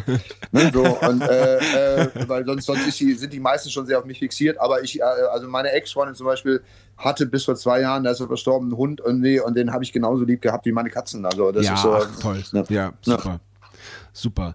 Ähm, dann noch eine Frage speziell für dich. Du hast es gerade auch schon mal angedeutet. Äh, Interviews persönlich oder äh, wie nennt man das nochmal? Wie wir das jetzt machen? Wie ist da der Fachbegriff? Äh, per Zoom würde ich sagen. Per Zoom. Nee, das ist, es gibt, es gibt doch so ein, so ein englisches Wort Digital, dafür. keine Ahnung. Nee, nee, nee. Äh, ah, fällt mir gleich ein. Also du weißt, was ich meine. Ja, ich weiß, was du meinst, aber äh, gibt es da einen Fachbegriff? Dann, dann äh, wäre ich froh, ihn zu lernen. Also kannst du mal drüber nachdenken. Ja, Ja. immer persönlich. Also weil ist halt einfach doch nochmal ein anderer, anderer Schnack und ein anderer Vibe. Auch wenn, also ich bin ja schon froh um Zoom, weil früher gab es halt Ja. eben, also vor Zoom, der, bevor der sozusagen, oder sag ich mal, Skype war ja noch davor, Ja. bevor sich das Ja. so etabliert hatte, waren es halt einfach Telefoninterviews. Und Telefoninterviews sind scheiße, muss man echt mal sagen, weil man weiß nicht, ob der andere gerade überlegt oder ob er fertig ist mit einer Antwort, dann grätschst du rein, dabei war er nur am Überlegen und so. Ne, das ist so, man, da, fehlt, also da, da fehlt mir, die, wenn die komplette nonverbale Ebene fehlt, dann werden Interviews einfach nicht so gut. So, Ja. ne? Ja, Ja. ja, genau. Ja, und es, es gibt ja auch sau viel Körpersprache. Ich meine, ich, äh, Ja. ich habe das ja auch gelernt jetzt in meinen, äh, keine Ahnung, 80 Folgen Bum Zack, die ich gemacht habe, dass man Körpersprache nicht hört im Podcast. 80 Folgen sind das schon? Krass. Da- ja, müssten um die 80 Folgen sein. Ich habe am Anfang immer noch so, so, so unregelmäßig ähm, äh, eine, pro Woche eine zweite Folge rausgehauen, die ich, die Ja. ich nicht mitgezählt habe. Deswegen weiß ich es immer selber nicht ganz genau. Es müssten so um die 80 sein. Nee, mehr. Es müssten mehr sein. Es sind mehr als 80. Krasser Scheiß, ja. ja. Ja. Also ich meine, ich verfolge das, aber das hätte ich, jetzt- also ich hätte jetzt irgendwie, ich hätte so 40 getippt oder so. Nee, aber nee, cool. also du, du bist offiziell die 70. und dann gibt es noch so um die 20 oder. Boah, nee, ich, ich, ich gucke das, ich recherchiere das. Okay, ja, ja, krass, ja. Ja, Gratuliere ja, zum Erfolg. Ja, vielen Dank. Vielen. Dank. Also ich äh, erstaunt mich selbst. Also ich habe das schon mal gesagt, aber als ich so angefangen habe, dachte ich so, hm, wie viele Schlagzeuger kenne ich denn, die, die interessant sind? Oder Schlagzeugerinnen? Ähm, vielleicht so zehn, mache ich so zehn Folgen, dann ist Corona auch vorbei, dann hat sich das erledigt, aber nix da. Ja, ja, aber so, so ähnlich war mein Gedanke ja, der- weil du vorhin nach Mint fragtest, dieses Ja. Fachmagazin für, Vinylliebhaber. Da habe Ja. ich damals auch äh, äh, zu Lormann, dem, dem Herausgeber, ich gesagt, so, geile Idee, aber ich bin mal gespannt, ob ihr mehr als zehn Ausgaben schafft oder ob euch nicht die Themen ausgehen. So. Und jetzt sind sie bei Ausgabe 52 und die haben sich ja gerade erst so richtig eingegroovt. Hier hat man das Ja, Gefühl, ja. ne, so, also. ja, aber das, das, Ja. das war wirklich äh, im Gegensatz zu dem, zu dem, zu dem, äh, zu der Netzzeitung, ähm, war das ja auf jeden Fall äh, genau die richtige Zeit, weil das ja, ist ja wirklich Ja. mit dem mit dem Vinyl-Hype, der, der dann gerade aufkam, kam ja auch die Zeit, die, die Zeitschrift. Also Ja, da muss man genau, wirklich sagen, äh, gut, guten Riecher gehabt. ja, ja, Ja. ja. Selbst kochen oder Lieferservice? Selbst kochen. Zu oft Lieferservice, aber eigentlich selbst kochen. Ja, ja. ja nee, ich koche auch gerne. Und äh, da- das ist zum Beispiel auch ein Zeitpunkt, da höre ich dann gerne mal einen Podcast, weißt du so. Ja. Das ist so, weil da bist du Mach ich auch nebenbei ein bisschen mit Schnibbeln beschäftigt, irgendwie, Ja. aber deine Aufmerksamkeit kann, kannst du trotzdem sozusagen irgendwie äh, was anderem widmen. Und da finde ich dann Podcast auch total, total sinnstiftend irgendwie. Ja. Was, was, was kochst du äh, im Moment am liebsten? Ja, ich bin ganz gut am Wok generell. So, also Ah. ja, ja, ja. So, mal klar, man, ne, die, die üblichen Pastasoßen, die also man als Vegetarier drauf hat, klar. Aber ich kann, kann den Wok ganz gut bedienen. Ich habe mir halt keine Ahnung so eine kleine Kollektion an vermeintlich asiatischen Soßen drauf geschafft. Also ich, ich interpretiere sie als asiatisch. Sie schmecken aber, so wird mir zumindest auch gefeedbackt irgendwie. Und da ja. ist ja das Geile, du schmeißt halt ein, was du hast irgendwie, machst, ja. machst eine deiner, sag ich mal, acht Soßen dazu und fertig ist das Gericht. Ne? So, irgendwie. Ja, stark. Ja. Beatles oder Stones? Beatles. Ganz klare Sache, ne? da kommen wir, jetzt können wir das endlich mal das Wort Schlagzeug verwenden. Meine, meine, äh, meine Kinderstube, meine Schlagzeug-Kinderstube waren ja zehn intensive Jahre als Ringo in einer Beatles-Coverband. Nein! Ja, ja, ja. Geil. Super. Ja, deswegen beantwortet sich die Frage ja von selbst, oder? Ja, ja, absolut. Absolut. Ja. Ähm, wir haben schon über beides gesprochen, jetzt musst du dich entscheiden. Vinyl oder Stream? Ah, Vinyl. Ja, ja, doch. Schon, ne? Ja. Also ja, ja, also ich also Stream höre ich nur, wenn ich Musik hören will, die ich nicht auf Vinyl habe. Aber in der Regel greife ich immer eher in meinen Plattenschrank und höre was, was ich da habe auf Vinyl. Also, oder keine Ahnung, jetzt, wenn, wenn eine Platte zu spät kommt. Im Moment zum Beispiel liebe ich die neue Phoenix-Platte. Und mhm. die kommt jetzt erst halt im Januar. Und jetzt werde ich die halt irgendwie bis Januar halt irgendwie über Stream hören. Und dann habe ich aber schon, ich habe mir schon das Vinyl bestellt. Also, wenn das ja. dann im Januar kommt, irgendwie ab dann werde ich nur noch die Vinylplatte hören. So. Ja, ja, stark. Ja. Ja. Du hast vorhin äh, gesagt, du nutzt dieser. Warum nicht Tidal? Warum nicht was? Tidal. Ja, habe ich nicht verstanden. Entschuldigung nochmal. Tidal, das der, der, der, der Stream-Anbieter von ich, ich glaube Jay-Z. Ja, ich bin nicht so ein riesen Magazinleser, ich bin mehr der Buchleser und da habe ich auch nach wie vor gerne das haptische Buch in der Hand. Also ich bin so, ich habe keinen E-Reader. Das ist zum Beispiel so schlimm, weil äh, so schwierig, wenn ich für Galore irgendwelche Bücher bespreche. Ja. Ich muss die mal am Rechner lesen, weil ich halt keinen E-Reader habe, was echt nervt. Also irgendwie komplette ja. Romane am Rechner lesen nervt hart aber lässt ja. sich nicht ändern, weil ich ähm, im Grunde eigentlich gerne ein Buch in der Hand habe. Ja. Und ansonsten Magazine lese ich gar nicht so viel. Tidal ist doch nur, ist doch nur ähm, Magazine, oder? Nein, äh, Tidal ist ein Streaming-Anbieter. Der von Jay-Z. Da, Ach so, da, kannst, da kannst du Musik streamen.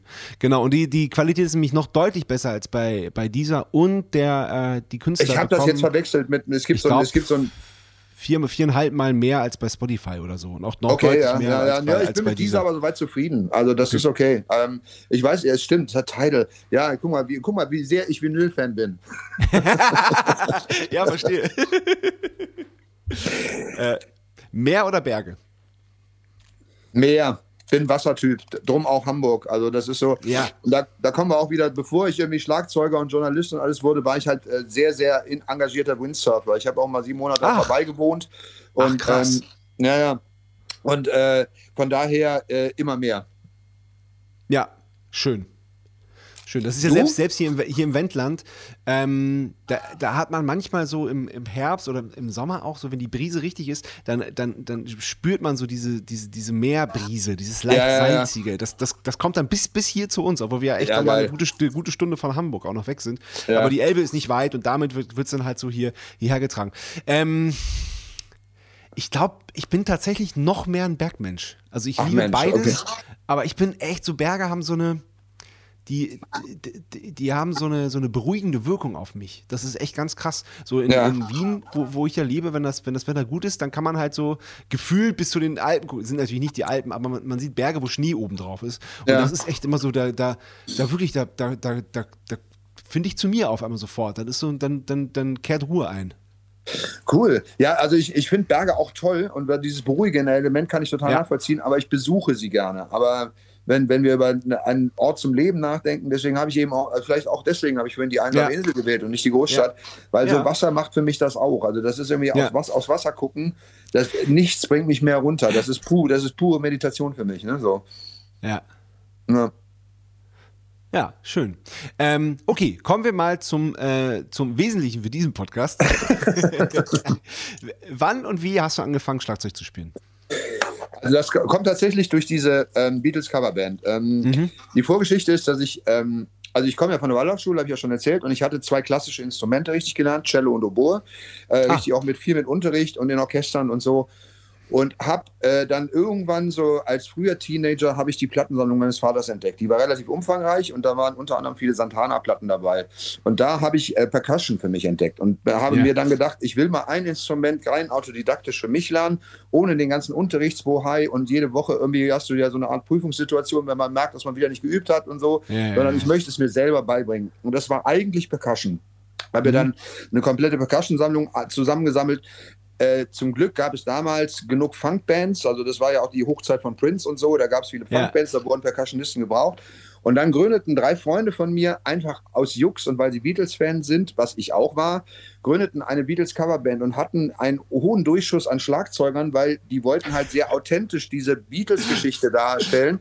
Und diese Ja. ganzen Drummer, das waren halt alles so 17-Jährige, 18-Jährige, äh, wahnsinnig ambitionierte äh, Super-Schlagzeuger, also für das Alter zumindest, die Mhm. halt unglaubliche Sachen konnten auf dem Schlagzeug, wo aber die beiden Köpfe dieser Beatles dieses Beatles-Projekt sagten, die sind zu gut und die machen uns irgendwie, die machen uns das Beatles, die Beatles-Idee kaputt, weil Ringo Ja. kann halt einen geilen Beat spielen, der hat so ein paar Ringo-Fills, die halt auch Ja. einfach absolut, äh, also ne, die kann nur er und die hat auch nur er so gespielt, aber Ja. auch, äh, die, die sind auch überschaubar, das ist eine, vielleicht eine Anzahl von, von zehn oder so ähm, und ansonsten hat er halt einfach einen guten Beat gehalten und deshalb kamen die auf mich zu, weil sie meinten, du hast ein geiles Rhythmusgefühl, aber du bist kein guter Drummer, nämlich gar keiner. ähm, könntest du dir vorstellen, dich für unser Beatles-Projekt mal ans Schlagzeug zu setzen?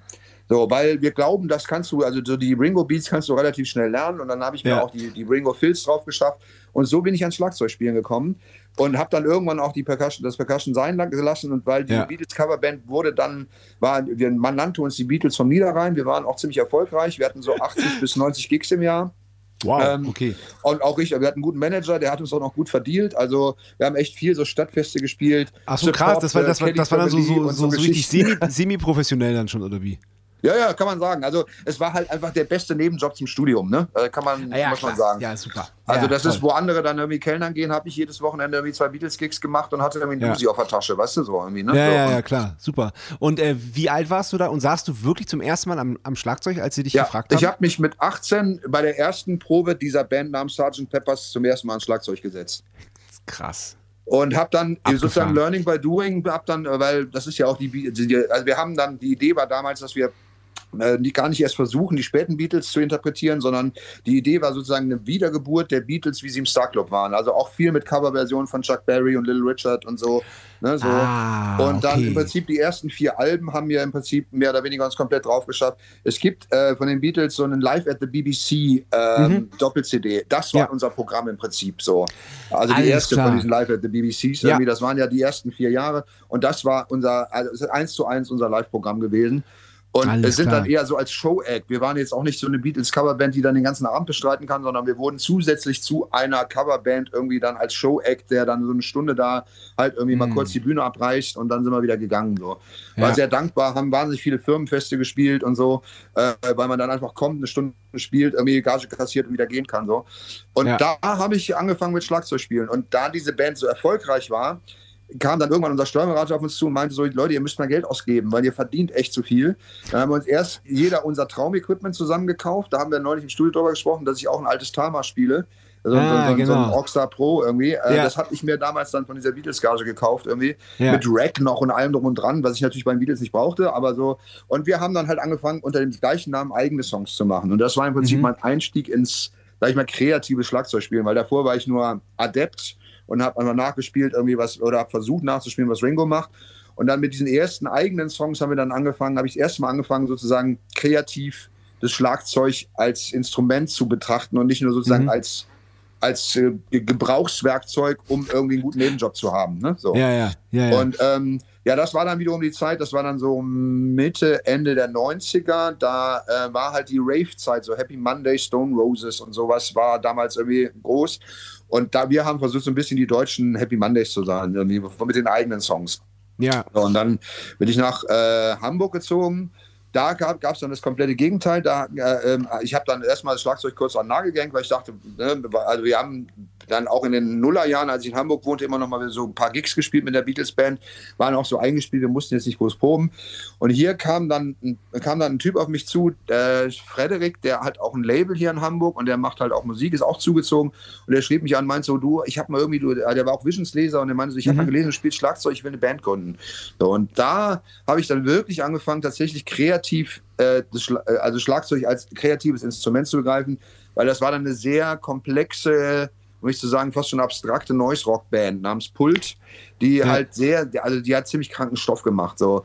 Ähm, wir, hatten, äh, wir haben ein paar Gigs zum Beispiel mit McCluskey gespielt und selbst das McCluskey-Publikum ist rausgegangen und meinte hinterher zu uns so, ey, wir verstehen nicht, was ihr da macht. Das ist bestimmt geil, aber wir checken es nicht so. Wir checken es komplett nicht so, weil rhythmisch komplett kompliziert. Dann so ein Bassist, der alleine noch so ein, so ein Drone-Orchester dazu gemacht hat mit Loop-Stations und so. Also das war alles wahnsinnig voll. Und, aber also für mich als komplett ungelernte Kraft. Natürlich, also ich habe mit drei hervorragenden Musikern zusammengespielt und wurde ununterbrochen an meine Leistungsgrenze gefordert. Ja. Und habe darüber natürlich sehr viel gelernt. So. Ja, ja, krass. Und dann gab es Pult, äh, ich glaube, neun Jahre lang. Wir haben neun Jahre lang an einem Album gearbeitet. Das haben wir dreimal aufgenommen, weil uns die ersten beiden Versionen nicht gut genug waren. Wie gesagt, total Perfektionisten. Ja. Dann haben wir das, äh, dann das finale Album aufgenommen und haben es aufgelöst. Und haben das Album ist nie erschienen. Ähm, Ach, weil wir schade. gemerkt ja, das haben auch schon Freunde, also auch gemeinsame Freunde, wie zum Beispiel Aido, der hat das irgendwann mal gehört und meinte so, ey, das muss mal veröffentlicht werden, das Album ist der Hammer. So, weil ja. es ist halt wirklich für Leute, die kranken Noise Rock hören wollen, ist das schon ein ziemlich gutes Ding. Aber das ja. war, wir haben dann für uns gemerkt, offenbar waren wir zehn Jahre lang so eine Art Kegelclub mit sehr kreativen Mitteln. Wir haben uns gern getroffen, wir haben an dem Kram gearbeitet aber als es dann fertig war, sprich, als wir einmal die Meisterschaft gewonnen hatten, weißt du, da war irgendwie die Geschichte auserzählt. So. Ja, okay. Okay, verstehe. Ja. Verstehe. Ja. Krass. Ja, ja, abgefahren. Und das, das wiederum ist ja äh, jetzt auch schon wieder zehn Jahre her. Und nach Pult habe ich halt gedacht, da kommt nichts mehr. Ähm, und hat wieder das Schlagzeug an den Nagel gehängt, weil ich so gedacht habe, da war ich auch 40 und habe mir gedacht, so, ja, man kann jetzt andere, ich bin nach, nebenbei, lege ich auch nach wie vor noch gerne Techno auf irgendwie und habe mir gedacht, dann machst du halt ein bisschen mehr DJing. Das betrachte ja. ich auch als sehr kreative Geschichte. Also gerade mit Vinyl auflegen ist für mich eine wahnsinnig kreative Geschichte. Mhm. Wirklich wie mit einem Instrument. Also das ist ja. so, ne, sehe da eine ähnliche, gerade wenn man so trockenen Techno, wo man sehr viel irgendwie mit zwei, drei Turntables ineinander mixen kann und so, das ist genauso kreativ wie beispielsweise Schlagzeug spielen.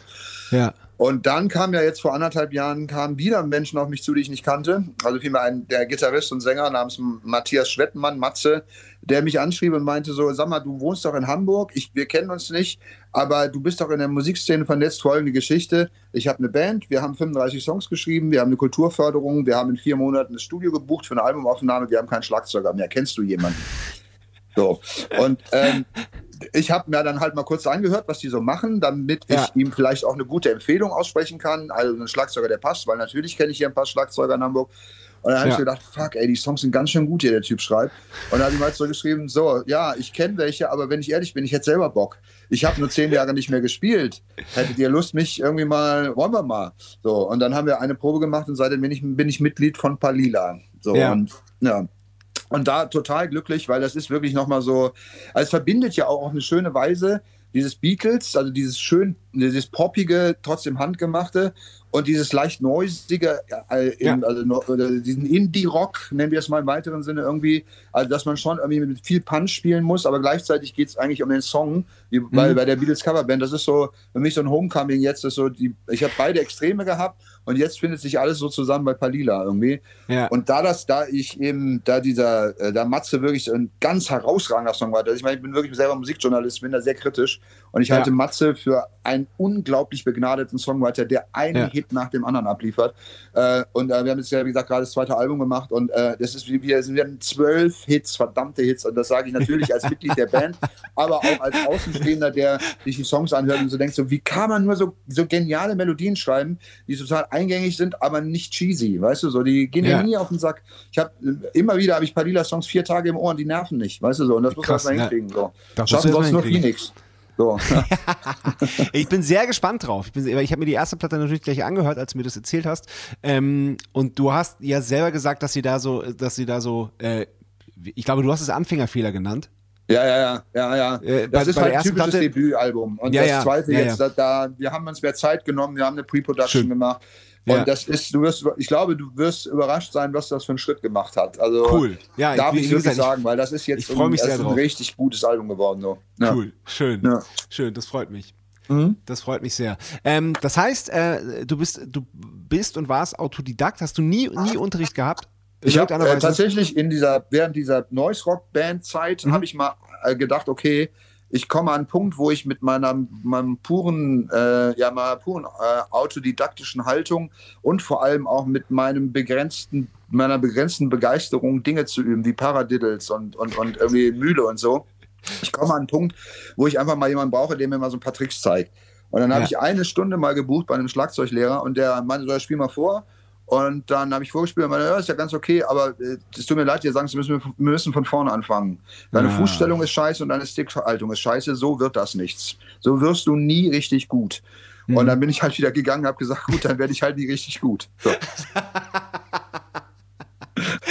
Weil das war, weiß ich, ich meine, ich spielte da schon, ich spielte in Anführungsstrichen da schon, dann weiß ich nicht, 15, ja, fast 20 Jahre Schlagzeug und dann nochmal bei Null anfangen, da hast du dann halt auch nicht wirklich Bock drauf. Ne? So. Nee, ist auch, ist auch Quatsch, würde ich sagen. Also, ähm, also zumal man das, äh, ja, also wenn du wirklich äh, nochmal das studieren willst und Profi-Schlagzeuger werden willst, was du ja nicht, was du ja nicht willst, das, das weiß ich ja, ähm, dann, ja. Äh, dann, dann ist es auch totaler Quatsch. Dann kann man auch mit dem, was du dir äh, falsch, mache ich jetzt mal unter Anführungszeichen, äh, beigebracht hast. Ich, ich finde, dass es, dass es nichts Falsches gibt, sondern du, ja. du spielst das halt so, wie du es fühlst und wie, wie, wie es für dich richtig ist. Und äh, man kann immer Sachen optimieren, ohne aber nochmal komplett von vorne anzufangen. Ja, ja, das, das, stimmt schon. Was ganz schön ist, also ich habe jetzt so meinen, ich habe meinen Stil gefunden. Also das ist ja. so, ich habe für mich jetzt auch, also ich habe lange immer so mein, mein Licht unter den Scheffel gestellt, weil ich weiß, dass ich Autodidakt bin und mhm. mir es auch oft peinlich war, irgendwie auf Festivals zu spielen mit Bands, die halt, wo, wo einfach so wahnsinnige Cracks am Schlagzeug sind. Mhm. Und ich mir gedacht habe, ey, das kommt mir vor wie so ein, wie so ein, so ein, so ein, so ein, so ein, so ein Fußgängerzonenmusiker irgendwie. ähm, aber habe für mich erkannt, dass ich, ich habe auch meine Qualitäten als Schlagzeuger. Ich schieb halt Sicher. da von hinten, also ne, da, ja. ich, ich, kann gut drücken und ich kann einen guten Beat halten und ich habe ich hab halt Breaks drauf. Das hat wiederum ein Schlagzeug, Schlagzeugerfreund, der wirklich gut ist, der meine so, ja, man hört halt, dass du von der Percussion kommst. Deine Breaks sind halt sehr, sehr untypisch. Die sind halt eher per perkussiv so. Yeah. Aber das habe yeah. ich, also das, was ich dann wirklich da gelernt hatte, habe ich irgendwie in mein Schlagzeugspiel eingebaut. Und mehr brauche ich auch bei Palina nicht. Das ist ja das Schöne. Da ist der, der Song der Star und nicht ja. irgendwie die Instrumentalität der einzelnen Musiker, ne? So, irgendwie. Ja, ja, ja. Nee, das ist ja dann viele von, von, von denen, die richtig wieder unter Anführungszeichen äh, Schlagzeug spielen gelernt haben, die äh, denen fällt es dann ja schwer, äh, songdienlich oder, oder banddienlich zu spielen. Ja, das ja. ist ja. Ja, das habe selbst ich jetzt gemerkt. Also ich habe jetzt, ich will mal sagen, mein Ego ist nicht das allergrößte, haben wir ja schon drüber gesprochen als Schlagzeuger, mhm. aber trotzdem hat man natürlich, also wenn man ein Album aufnimmt, man möchte irgendwie auch representen. Ne? So, das ja, ist ja, ja so als, als Instrumentalist so. Wenigstens so zwei, drei Stellen. Und es gibt halt jetzt Songs auf dem neuen Album, wo ich wirklich über gewisse Diskussionen im Studio auch erkennen musste, dass nur den Beat zu halten und mal einen Song komplett ohne Break zu spielen, dass das einfach dem Song am besten tut. Während der mhm. Aufnahme habe ich mich damit zugegebenermaßen schwer getan und habe dann, dann irgendwie versucht, doch nochmal einen kleinen Break einzubauen und dann wurde sofort irgendwie Aufnahme gestoppt. Sascha, wir hatten doch vereinbart, da keine synthesierte Bassdrum. Ich, so, reden wir jetzt hier über einzelne Bassdrums? Ja, wir reden über einzelne Bassdrums. So. Und dann äh, habe ich mich aber dann gefügt irgendwann und muss jetzt im Ergebnis auch sagen, das Ergebnis gibt den Leuten recht, also den, mhm. dem Produzenten und auch Matze, dem Songwriter, die beide mhm. eben da die, von denen habe ich relativ viel Gegenwind bei einigen Songs. Bei anderen kann ich ja machen, was ich will. Aber es ja. gab so ein paar Songs, also es gibt zum Beispiel einen, da spiele ich sechs Minuten wirklich nur bubuta, bubuta, bubuta ja. durch, ohne einen einzigen Break. Aber das ist der Song, weißt du so, ja. der braucht das so. Ja, ich, ähm, ich, ich weiß zu 100 Prozent, was du meinst. Und es ist, ja. es ist ja auch, es ist wirklich auch, auch, auch von Song zu Song äh, unterschiedlich. Das ist bei Matzen ja auch. Ich habe da manchmal auch freie Fahrt und kann mich austoben und ausleben. Und dann gibt es wirklich auch andere Lieder, bei denen äh, wirklich um einzelne Bassabschläge äh, diskutiert wird. Und dann, ja. und dann äh, ausprobiert wird. Und wenn dann, wenn dann äh, Produzent und Band äh, sich einig ist, dass das äh, dass, dass besser ist, mit mehr oder weniger oder wie auch immer, dann, dann ist das auch so. Und dann, äh, ja, absolut, und, das, und das meine ich auch mit banddienlich und, äh, und songdienlich. Es geht, es geht, es geht äh, nicht immer darum, nicht immer, Achtung, äh, Achtung auf meine Wortwahl, äh, sich, sich, sich, äh, sich auszuleben und auszutoben und, und, sich zu verwirklichen. Also, und das, das gilt ja für, für jeden Instrumentalisten in einer Band. Sondern es ja, geht dann wirklich so, ähm, was braucht, was braucht der Song? Ja. Eben. Und da wir eben Indie-Rock machen, im, also mit Palida so im klassischen 90er-Stil irgendwie, dann sind ja. da halt Songs bei, die sehr ans Bild to Spill erinnern. Und dann hör dir mal den Bild to Spill Drummer an, weißt du, der macht ja auch, also der, der, der glänzt ja durch, durch Auslassung so, ne? Ja. Irgendwie. Und, ja, und das ist. Das das finde ich aber auch so geil, dass man wirklich, dass man, äh, dass man oft, natürlich nicht immer, aber dass man oft oder manchmal oder wie auch immer durch Weglassen viel mehr, viel mehr erreichen kann und, und, und viel mehr schaffen kann als durch Vollpacken und äh, viel zu viel spielen. Das, ja, ist, ja. das ist die Kunst nämlich. Ja, ja, absolut. Und aber da muss man eben auch her, hin, erst hinkommen. Und das war, ich meine, ich habe ähm, insgesamt jetzt, glaube ich, in meinem Leben an vier Albumproduktionen teilgenommen, ja, fünf und also dann plus zwei, wenn man das, die Pult-Alben, das haben wir ja dreimal aufgenommen, wie gesagt, aber also es sind insgesamt sind, äh, sind jetzt fünf Alben entstanden unter meiner, meinem Zutun, irgendwie mit drei verschiedenen Bands. Und ich musste jetzt erst an dem, ich war noch nie an dem, so sehr an dem Punkt, wo ich einsehen musste, okay, hier ist wirklich die Auslassung, ist die Kunst und nicht irgendwie das zeigen, dass man irgendwie den total ausgefuchsten Break sich überlegt hat oder so, ja. ne? Ja. ja, ja, ja. Das ist so lustig, weil äh, bei dem Projekt, wo du, wo du, äh, wo du uns besucht hast im Studio in Hamburg, ähm, da war es ja wirklich das Gegenteil. Da hat der, äh, der, der, der Kopf der, der, der Bande, sag ich mal, der so der, von dem das meiste kommt, der hat wirklich irgendwann zu mir gesagt, ey, pass auf, ähm, äh, drei Takte, der gleiche Rhythmus langweilt mich. Du musst mehr machen. Baller, hau rein. Derjenige hat zu mir auch mal gesagt, zu diesem Projekt, schon zu einem früheren Zeitpunkt, wo du noch nicht dabei warst, mehr ist ja. mehr. Ja, ja, ist aber wirklich, weil, weil wir ja nur zwei Instrumentalisten, Instrumentalisten sind in der Band. Das ja, ist ja, wirklich, das ist, und das war auch wirklich, wirklich herausfordernd für mich. Das, das muss und, aber du hast das mit einer Brillanz gemeistert. Also ich darf das Dank. sagen, weil ich habe das Studio besucht und also Sascha, ich habe dir das da schon gesagt, also ähm, ne, man sieht bei Matzen schon, dass du ein scheiß guter Drummer bist, aber was für ein verdammt scheiß guter Drummer du bist, das sieht man erst da. Also, liebe Hörer, ja, freut euch darauf, wenn dieses Projekt, das wir jetzt noch nicht benennen wollen, irgendwie mal das Licht der Welt erblickt. Das ist unfassbar, ja. was Sascha da zusammentrommelt. Ja, äh, es wird gelüftet noch dieses Jahr ähm, in der, in der Dezember-Ausgabe der Visions übrigens. Wo sonst? Wo sonst, genau. ja, ich, äh, ich freue mich drauf. Ich freue mich sehr drauf. Ich auch, ja, ja. Wobei ich ja auch glaube, der aufmerksame äh, Social Media Verfolger dürfte das auch schon irgendwie mitbekommen haben, ne? So. Nee, ich glaube nicht. Ich glaube nicht. Nee, nee okay. ich glaube nicht. Okay. Ähm, ähm, wir kommen zur zweiten Kategorie. Die heißt, ja. Sebastian Matzen hat eine Frage und er ist ja auch gelernter Schlagzeuger. Deswegen darf dir hier auch immer eine Frage stellen. Sebastian Matzen hat eine Frage. Hallo, lieber Sascha, hier kommt meine Frage an dich. Mir ist bei mir selber gerade mal aufgefallen, oder schon vor längerer Zeit aufgefallen, dass ich ewig lange nicht im Kino war. Also das letzte Mal wahrscheinlich wirklich vor der Pandemie. Ich weiß original drei Jahre oder so nicht mehr im Kino und äh, würde eigentlich total gerne mal wieder ins Kino gehen. Meine Frage an dich ist, wann warst du das letzte Mal im Kino? Was hast du dir angeguckt und wie hat es dir gefallen? Das würde mich interessieren. Ich sende herzliche Grüße und wünsche noch viel Spaß bei diesem Podcast. Bis dann. Äh, mir geht es im Grunde genauso. Ich bin halt auch äh, nicht zuletzt durch die Pandemie tatsächlich zu so einem Seriengucker geworden ähm, und ne, ähm, bin halt irgendwie auf den Plattformen und gucke da alles weg. Aber ich war tatsächlich neulich im Kino, weil ich da selber dem Film mitgespielt habe. Da, da kommen wir wieder zum Anfang des Interviews, ähm, weil ich da äh, äh, es gab halt einen Kurzfilm, der die von einem äh, Filmstudenten, der sich für Cinematography an der Bavaria Filmuniversität bewirbt. Dafür muss man einen Kurz Kurzfilm drehen. Und in diesem Kurzfilm spiele ich eine Rolle als, äh, also er hat mich halt gefragt, lustigerweise ist der, der Schlagzeugvorgänger bei Palila. Also der ist eigentlich, wie gesagt, der ist Filmstudent und hat aber bei Palila Schlagzeug gespielt, ist da ausgeschrieben. Ach, lustig. Und so ist die Connection. Und die sucht, da der, kommt der die Kollege halt, her, okay. Ja, der ist halt deutlich jünger als ich, also deutlich jünger als ich und äh, er suchte halt, er, der ist auch nach Hamburg zugezogen und er kannte halt keinen 50-Jährigen, der halt vielleicht Lust hat, unentgeltlich an einem äh, Kurzfilm mitzuwirken. Und so ja. kam er auf mich letztlich. Und äh, als Waldorfschüler hat man ja auch ein paar Theatererfahrungen gemacht, zwangsläufig, ein paar Schauspielerfahrungen. So, und deswegen, so kam er auf mich und ähm, da gab es eben eine Premiere hier im Zeise-Kino von Mending, heißt der Film. Ein wahnsinnig toller Kurzfilm geworden um ein ziemlich brisantes Thema, nämlich um das Thema Konversionstherapie. Also ich bin im Prinzip ein christlich geprägter Therapeut, also Pfarrer und Therapeut zu gleichen Teilen, der einem jungen Mann, der, homo, der seine Homosexualität entdeckt, gleichzeitig aber sehr gläubig ist, der äh, versucht, ihn zu einer Konversionstherapie zu überzeugen. Ähm, oh, ja, ja wichtiges der, Thema.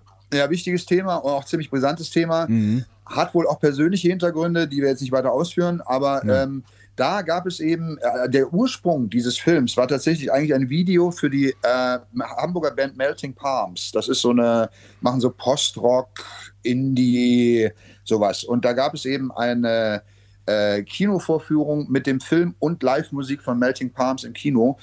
Und da war ich tatsächlich mal wieder in den Zeise-Kinos. Ansonsten gehe ich manchmal in Pressevorführungen, weil ich dann eben auch für Galore irgendwie mal einen Film bespreche.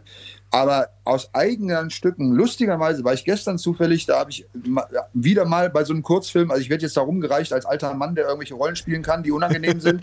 gestern musste ich einen Sportarzt spielen der äh, einem jungen Tennisprofi äh, vermitteln muss, dass er seine Karriere beenden muss, weil er halt einfach eine Verletzung hat, die nicht ausheilt. Ähm, und ich kam, das war halt, wir haben in der Nähe von, von äh, so einem, so einem, ein Multiplex irgendwie gedreht und ich kam raus und dachte so, ach, mal ich ins Kino gehen so, weil ich kam raus, hatte nichts vor, habe es dann doch nicht getan, aber es war so der zum ersten Mal seit Jahren der Impuls, dass ich gedacht habe, ach, vielleicht mal wieder ins Kino gehen so. Von daher, also ähm, Mending gibt es online zu gucken, kann ich sehr empfehlen. Äh, dauert auch nur neun Minuten der Film, ein wahnsinnig toller Film geworden. Und ansonsten. Buchstabier mal bitte. Buchstabier mal bitte. Ähm, Mending, wie man spricht. M-E-N-D-I-N-G. Okay. Ähm, und ansonsten lass mich mal echt überlegen. Ja, es ist lange her, es ist Jahre her. Ich wüsste okay. es jetzt nicht. Also ich könnte jetzt auch nicht äh, auseinanderhalten, was eine Pressevorführung war und wo ich dann mal aus, eigen, aus freien Stücken war. Nee, also da, zumal man ja auch mittlerweile fast alle Filme nach relativ kurzer Zeit dann eben tatsächlich eh auf den Plattformen findet. Und ja, ich, ja. Ne, ich bin dann nicht so wie meine Eltern. Also meine Eltern sind zum Beispiel extreme Kinogänger. Die mhm. müssen aber in den ersten zwei Tagen nach Erscheinen eines Films im Kino gewesen sein, sonst ist ja ist der Asbach so, ne? Ist ja halt irgendwie ist der Geschichte. Dann interessiert er sie nicht mehr. Und ja. so bin ich aber nicht. Also wenn ich weiß, dass ein Film jetzt im Kino läuft und in zwei Monaten bei Netflix, dann gucke ich mir zwei Monate auf, auf, bei Netflix an. Ne? So. Ja, okay. Ja, von daher ich kann keine konkrete Antwort geben, außer die mit Mending. Das war jetzt gerade vor drei Monaten oder so. Okay, ja. Ja, mhm. ja cool. Ich ja. gehe super, also wirklich gerne ins Kino und ähm, ich habe mit meinen Kindern haben wir da jetzt so ähm, so eine Art, äh, ja, wir gucken uns halt einfach alle Marvel-Filme an. Ja, ja. Und das ist, das macht halt Spaß. So, ich, äh, oh, das ich, ist ja. Das, ich da beneide, ich ja, da beneide ich ja Familienväter drum, also ob Marvel oder Also bei mir wäre Star Wars. Also meinen eigenen Sohn oh, ja. irgendwie ins Star Wars-Universum einführen, das wäre, das ist die eine Sache, die mir verwehrt bleiben wird in diesem ja. Leben. Ja, ja. Ähm, das war, da war meine mittlere Tochter, die war krank irgendwann, so, so richtig so ein paar Tage, nicht Corona, die hatte eine normale Erkältung. Es ist, ist auch schon ein bisschen her und da haben wir uns wirklich einfach so, pass auf, ich, du wirst jetzt hier ein paar Tage abhängen. Äh, ich bin da, ich habe viel Zeit. Wir fangen jetzt einfach bei Null an. Star Wars, ja. äh, wir haben äh, chronologisch geguckt, Episode 4 zuerst. Und äh, ja, voll, voll angefixt, hat, hat voll funktioniert. Und es ja, macht ja total Spaß, die, die, die Filme auch nochmal alle wirklich aufzufrischen und zu gucken. Und ja, so. ja, ja. Ja, ich gucke, ich guck, die gucke ich tatsächlich auch mit einer gewissen Regelmäßigkeit, weil ich bin halt totaler Star Wars-Fan. Also ja zum Teil sogar jetzt auch diese Disney-Geschichten, also diese, ne, also da muss ich sagen, irgendwie, da gibt es ja, also Andor zum Beispiel ist jetzt irgendwie, finde ich, wieder richtig gelungen, irgendwie, wohingegen irgendwie ich den, den Mandalorian, den Mandalorian war auch gut, aber hier der Boba Fett fand ich halt schwierig, also das hat oh, fand ich halt echt zäh. Ja. So, ja. fand den, ja, den, den, den, Darsteller halt auch irgendwie den, den Charakter irgendwie echt nicht passend, so, aber das ist eine andere ja, Geschichte. Ähm, aber also da bin ich schon, da bin ich wirklich harter Fan und ich habe halt eine gute Freundin oder eine Ex-Freundin vielmehr, die hat einen Sohn, der ist jetzt auch in dem Alter. Und ähm, äh, da, also die ist halt auch wahnsinnig, wahnsinnig Star Wars-Fan und ich kriege das so mit, wie er da wirklich immer tiefer in diese in diese Geil. Welt eingesogen wird und ja. dann hat, es gibt ja mittlerweile auch so Star Wars Bücher, wo, wo, wo dann irgendwie so die ganzen also die ganzen Zusammenhänge untereinander irgendwie die mhm. Stammbäume und so erklärt werden und ja. so. Der ja. verschlingt das irgendwie und das ist, das so schön, ey. Ja, da hast du schön schön in die Welt abtauchen. Ich fand äh, Rogue One ist, äh, fand ich richtig gut. Ich finde das ist wirklich einer, einer der besten Star Wars Filme, muss ich sagen. Ja, ja, ja. Ich kann das aber auch erklären, denn tatsächlich, äh, wenn äh, die Frage hat Sebastian zwar, äh, zwar nicht gestellt, aber den ersten Film, den ich im Kino gesehen habe, war eben tatsächlich der erste Star Wars mit sieben. Oh, hat mich mein Vater oh, damals mitgenommen. Geil. Äh, weil wir hatten da schon entdeckt, dass wir beide so eine Science-Fiction-Leidenschaft haben und er hat mich irgendwie ins Kino geschmuggelt, war natürlich nicht, nicht erlaubt irgendwie. Ja. Und äh, er hat mich dann ins Kino geschmuggelt hat dann aber zwei Jahre später auch einen ganz großen Fehler begangen, weil dann kam der erste Alien und er dachte, das sei so was ähnliches wie Star Wars, ohne sich zu informieren. Und er hat mich halt mit neun wie in den ersten Alien mitgenommen. Oh. Ich habe halt, und das als Waldorf, als Waldorfkind, du ahnst oh. es. Ich habe drei Wochen ei, schlimmste Albträume gehabt. Ei, ja, verständlich. Verständlicherweise. Ja, ja. Krass. Ja. okay. Ja. ja. Ja, ähm, der Film, in dem ich mitspiele, der hat nächstes Jahr im September Premiere. Das dauert tatsächlich noch ein bisschen. Du spielst auch in einem Film mit?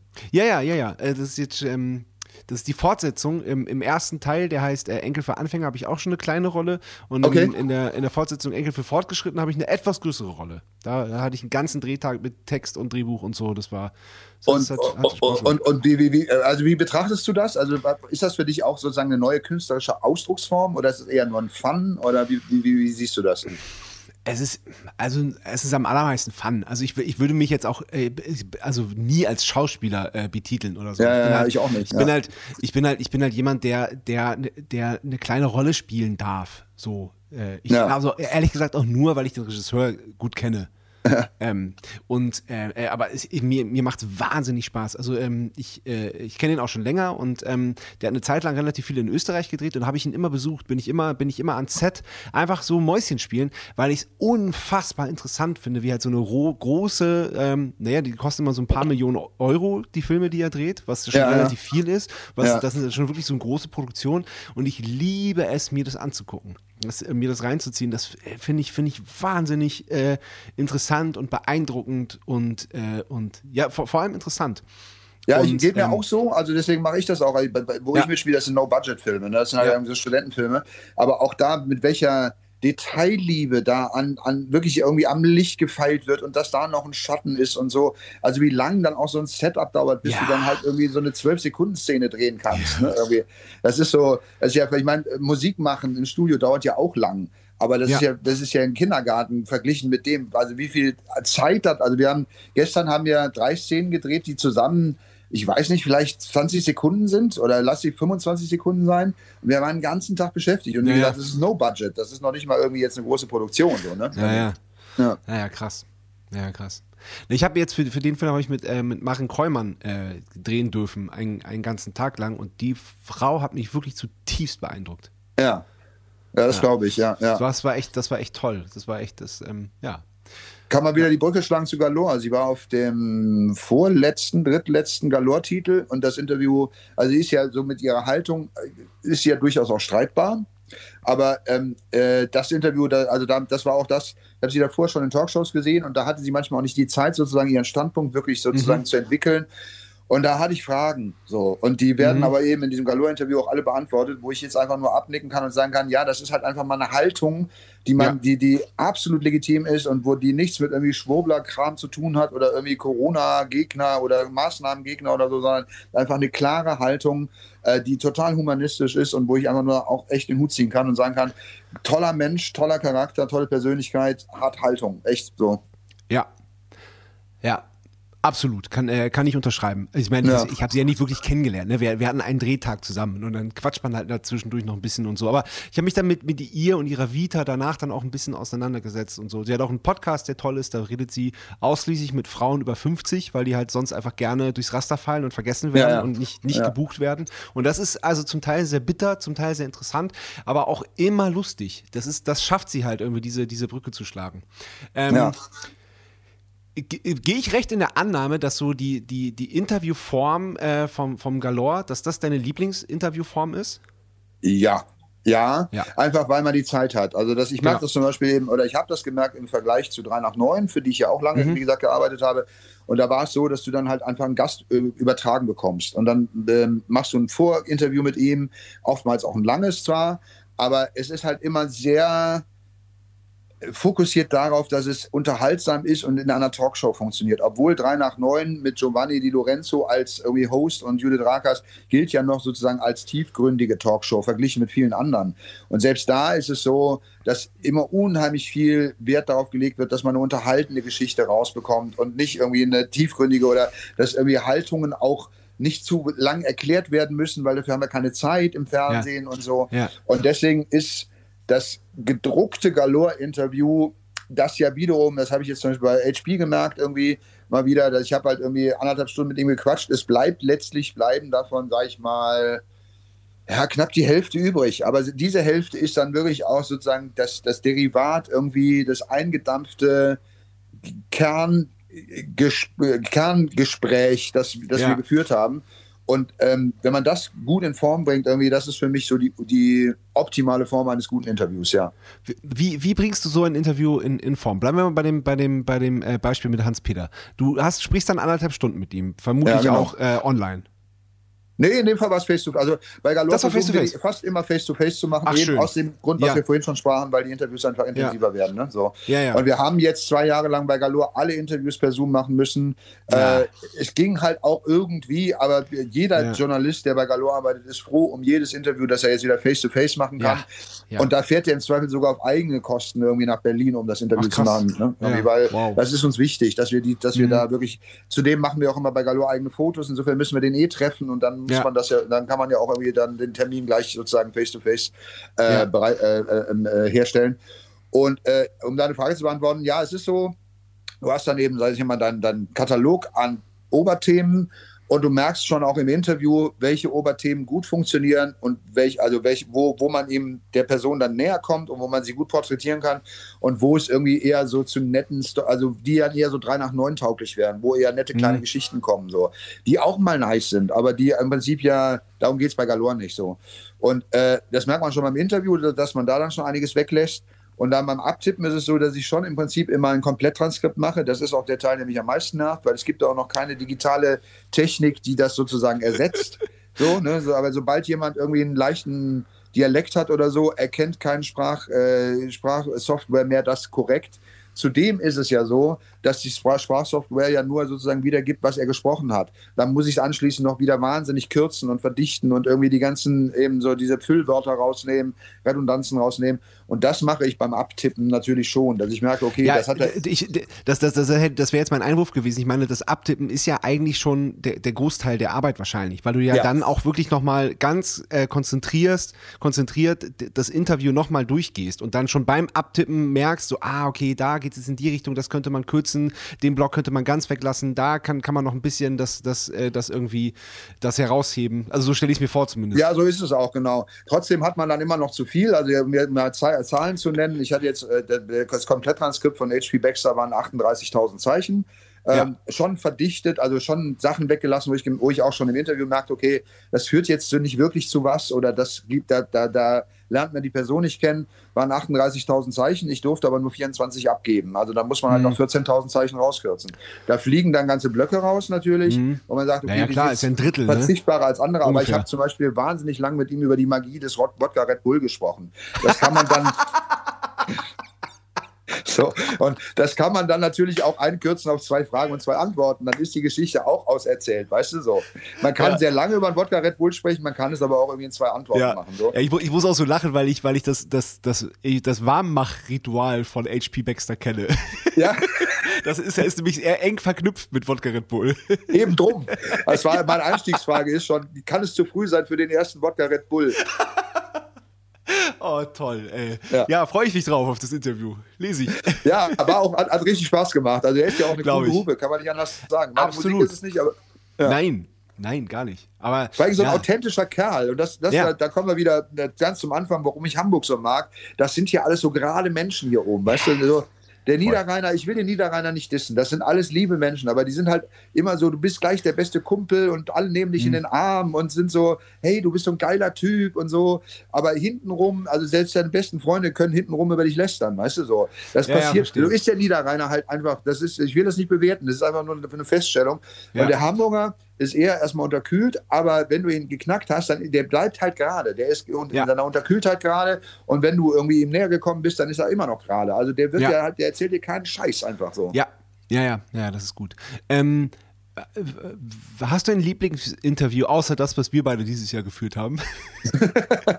was übrigens sehr schön war. Ich war mal wirklich sehr gespannt darauf, weil bisher hatten wir ja die Situation eher umgekehrt irgendwie und ich war mal gespannt auf deine Fragen. Es macht total Spaß. Ja, ja, ja nein, ich, ich, ich meinte jetzt das beim, beim Deichbrand-Festival, wo du ja dich ja auch übrigens überhaupt nicht darauf vorbereiten konntest, weil äh, wir das ja das beide gar nicht wussten, ja. dass ich komme. Ja, genau. Ja. genau. Ja, aber das ist ja, da, da, da kommt da, das ist ja auch ein wichtiges, äh, wichtiger Aspekt, wenn man sich schon kennt. Ne? So. Ja, natürlich. Ja, ja, klar. Da, da, da weiß man ja, ja und ich meine, ich meine, wir haben schon zusammen, wir haben schon zusammen gekocht und im See gebadet. Also. genau. Ja, ich habe ein, also, äh, also ist natürlich die Frage kommt immer wieder mal. Ich habe zwei Lieblingsinterviews. Äh, mhm. das eine ist äh, ähm, äh, Jörg Immendorf der verstorbene Künstler. Einfach ja. weil der Mann mir innerhalb von insgesamt fünf fucking Stunden, die er zu einem Zeitpunkt, wo er schon sehr, sehr krank war, okay. an zwei getrennten Terminen, an zwei aufeinanderfolgenden Wochenenden, hat er mir insgesamt fünf Stunden äh, Rede und Antwort gestanden und hat mir die Kunst erklärt. Weil im Vorfeld, es gab ein Vorgespräch und da habe ich ihm gesagt, Herr Professor Imdorf, ich bin sehr an Kunst interessiert, ich bin der Sohn eines Grafikers, also ich bin nicht ganz unbefleckt, aber ich habe eigentlich keine Ahnung von darstellender Kunst oder von bildender Kunst. Äh, ich werde sehr naive Fragen stellen. Und seine Antwort war nur, ja geil, endlich mal schöne Fragen, nicht immer dieser Art, diese, dieser Art-Quatsch irgendwie so, der, ne, wo die irgendwelche Nerd-Fragen kommen, freue ich mich drauf. Und er hat mir wirklich, also was zum Beispiel die Rezeption von Kunst, was da mit uns, mhm. in uns passiert, warum ein Bild zu dem einen spricht und zu dem anderen nicht. Und also äh, das war wirklich wie ein Unterricht, der gleichzeitig aber auch sehr unterhaltsam war, weil er, weil der, Typ einfach einen unglaublichen Humor hatte, muss man ja leider sagen. Und das mhm. war, das war das, das, das tiefgründigste und gleichzeitig unterhaltsamste und tiefschürfendste und äh, ereignisreichste Interview, das ich je geführt habe, muss ich sagen, wo ich wirklich rausgegangen bin. Und es gibt immer mal wieder so Interviews, wo du rausgehst und so ein bisschen Schnappatmung hast, weil du merkst so, wow, das war gerade ganz besonders. Das war irgendwie, da hast du, da, da ist irgendwas, also zwischen diesen beiden Menschen ist irgendwas passiert so. Mhm. Und das hatte ich auf einer anderen Ebene mit Justin Timberlake tatsächlich. Ach, ähm, interessant. Vorgeschichte, ich hatte kein, wenige Wochen vorher hatte ich dieses Ronan Keating Interview geführt, was wir gerade eben schon angesprochen hatten. Und ja. ich hatte da demzufolge hatte ich abgespeichert, oh, okay, Ex-Boybands interviewen macht keinen Spaß. Da, da kommt nicht viel. und mit dieser Haltung bin ich damals von der Plattenfirma nach Los Angeles geflogen, geflogen worden und äh, habe dort einen Menschen gefunden, der dermaßen bodenständig und authentisch und eben im Hamburger Sinne gerade und interessiert auch an dem Interviewpartner. Also der hat dauernd auch bei mir nachgefragt, wie ist das denn für dich und so. Äh, und das war im Interview, ich hatte eine Stunde, was ja schon viel ist mit diesem Superstar wie ja. Justin Timberlake. Und da nach der Stunde kam dann halt irgendwie die Pressetante und meinte so, ja, Schluss jetzt. Und dann meinte Justin nur, no, no, please let us do our thing here as long as it takes. Und am Ende mhm. haben wir zweieinhalb Stunden Interview gemacht. Wow. Und ja, ich habe ihm den ganzen ab der, ab den, äh, der Plattenfirma den kompletten Interview-Schedule gecrashed irgendwie. Aber Justin wollte halt dieses Interview mit mir zu Ende machen und durchführen. Ja. Und da Toll. hat man dann wirklich irgendwann auch über ultra persönliche Dinge gesprochen, die mhm. und auch über Dinge, wo man weiß, dass er gar nicht drüber sprechen will, wie zum Beispiel damals die Beziehung zu Britney Spears. Ich habe das gar nicht, also es kam von ihm dann irgendwann. Wir sprachen Krass, irgendwann wow. über das Thema Liebe. Und dann ja. meinte er, ja, es gibt halt Menschen, die liebt man sein Leben lang weiter, obwohl man Gründe hätte, es nicht zu tun. Und dann nicht so, sprechen wir gerade über eine bestimmte Person. Also wir haben den, ich habe den Namen nicht ausgesprochen. Mhm. Also ja, ja, wir sprechen über eine bestimmte Person. Und plötzlich redet er über die, wow. ja, über die Dinge, über die er tunlichst niemals in Interviews sprechen mhm. wollen würde. Aus Gründen, mhm. ne, so. Ja, ja, klar. Weil ich ihm offenbar auch das Gefühl gegeben habe, ey, es geht mir nicht um die geile Headline, sondern es geht mir darum, dich als Menschen kennenzulernen. Und das war, da gab es, es gab mehr solcher Situationen. Wie gesagt, ich habe ja vorhin auch schon Mick Hacknell genannt, wo, wo man ja. erst dachte, es findet gar nicht statt. Und dann ja. gesagt, das war eines der besten Interviews, die ich je gemacht habe. So. Ähm, ja. Also es passiert öfter mal, aber dieses mit Justin Timberlake, das war schon herausragend, weil das war so, was für ein toller Mensch ist das so. Und das bei all der Kohle, die er hat, bei all dem Erfolg, den er erlebt, irgendwie, wie gerade interessiert, aufrichtig, bodenständig und ja, einfach so, so, so, so, so real ist dieser Mensch. Schön, voll. Ja. Sehr, sehr schön zu hören. Freut, ja. freut mich sehr. Das ist, ist ja. echt cool. Ähm, kann es äh, einen Galore-Interview-Podcast geben? Oder würde das diese Koexistenz äh, zu sehr, zu sehr ja, zerstören? Oder, oder, oder ja, kann, kann es diese Koexistenz geben? Naja, wahrscheinlich nicht aus den vor, zuvor schon genannten Gründen. Ja. Ähm, es gibt viel, also es gibt, erstens ist es so, dass Galore ja auch viele ältere Menschen interviewt, die mhm. erstmal, denen müssen sie erstmal erklären, was ein Podcast ist, so, ne? Und ist, ist, ist das, das ist doch jetzt aber nicht mehr so. Ja, ich glaube, äh, er ist jetzt gerade verstorben, Gott habe ihn selig, aber dem Hans Magnus Enzensberger, ich weiß nicht, ob er weiß, was ein Podcast also gewusst hätte. Weiß ich nicht. Das ist eine Vermutung, aber um deine Frage zu beantworten, es ist nicht so, dass Galore da nicht schon drüber nachgedacht hätte. Nein, das ist ja klar, natürlich. Und es wird nicht funktionieren aufgrund der vorhin genannten Gründe, dass ja. irgendwie viele Interviewpartner die Möglichkeit der äh, Nachkorrektur gerne haben. Wir, das lassen wir ja auch nur in einem bestimmten Rahmen zu. Ich will jetzt hier auch keine ja. Namen nennen, aber es gab schon Interviews, wo wir dann bei der sogenannten Freigabe komplett neue Interviews bekommen haben. Ja, äh, ja, also wo das, das- komplett der- umgeschrieben wurde und wo wir gesagt haben, nee, das funktioniert so Das nicht. geht ja nicht. Wir machen, wir wollen das authentische Interview abbilden. Du darfst gerne, wenn du irgendwo mal halt viermal Scheiße gesagt hast, darfst du daraus irgendwie Mist machen oder so. Das ist kein Problem. Du darfst einen Gedanken gerne irgendwie kompakter nochmal darstellen. Aber komplette Interviews umschreiben, das geht nicht einfach. Ne? Da, Nein, da haben wir auch. Das ist ja Quatsch. Ja, ja, aber ich, ich, ich, ich war hier sogar auch schon mal, äh, ich war schon mal so weit, dass ich gesagt habe, so, ähm, so an diesem Punkt äh, hören wir jetzt auf und lassen das lieber, bevor jetzt da irgendwie noch, noch äh, irgendwelche absurden äh, Änderungswünsche, natürlich nicht von dem, äh, von, von, von dem Interviewgast, sondern von dem etwas überambitionierten Management, wie das ja eigentlich immer ist. Ja, ja, ja. äh, äh, aber ich war auch schon so weit, dass ich gesagt habe, ja komm, nee, äh, dann lassen wir das lieber. Und wo sich dann Ja, aber. Also das wo war- sich das glücklicherweise der, auch schon gehabt. ja, ja, wo sich glücklicherweise aber der Gast eingeschaltet hat und gesagt hat, nee, ey, passt auf jeden Fall, machen. Ja, ja, ja. Nee, wir, haben, also wir bieten dann an, dass wir nochmal ein Interview machen. Wenn das Mhm. also gar nicht funktioniert, wir sagen, dann machen wir es nochmal neu. Und mit anderen Fragen und mit einem anderen Interviewpartner. Vielleicht es gibt ja auch mal, also ich hatte auch schon Begegnungen, wo dann, also es gibt, ich habe das eben mit Justin beschrieben, wo es dann wirklich so, man merkt irgendwie, da hat was funktioniert. Da, da haben Ja. zwei, zwei Persönlichkeiten ineinander gehakt. Es gibt auch, habe auch schon ein Gespräch erlebt, wo das nicht passiert. Also wo mir Leute gegenüber gesessen haben und meinen so, was fragst du mich da die ganze Zeit? Ich kann mit deinen Fragen echt nichts anfangen. So. Also ist auch schon vorgekommen. Ja, irgendwie auch ja gut, Leuten, die, du, denkt, die, die, Chemie ist, das ist ja auch das Schöne an Menschen. Die Chemie, Chemie kann ja nicht immer stimmen. Das kann ja nicht Nee, immer funktionieren. Genau, ja.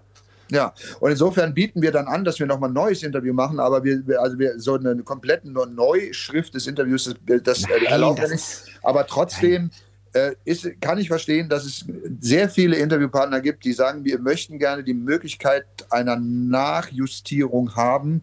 Und die ist halt bei einem Podcast technisch zwar irgendwie gegeben, aber dann merkst du auch die Schnitte und so. Und Ja. äh, deswegen hat sich dann irgendwann, also es gab tatsächlich, es gab mal ganz kurz, gab es tatsächlich sogar auch einen Galore-Podcast, ähm, relativ früh, noch vor der großen, dem großen Hype. Ja. Da habe ich auch mal ein paar gemacht. Das waren dann eben auch deutlich weniger prominente Menschen, die sich dann dafür äh, empfohlen haben. Ne? Oder Ich, glaub, ich, glaube, dass, ich glaube, dass es heute anders wäre. Ich glaube, wenn man sagt, so, pass auf, wir schneiden das mit, das in guter Ja. Qualität, ähm, man könnte sich die Option auf den Podcast halten. ja, so. ja.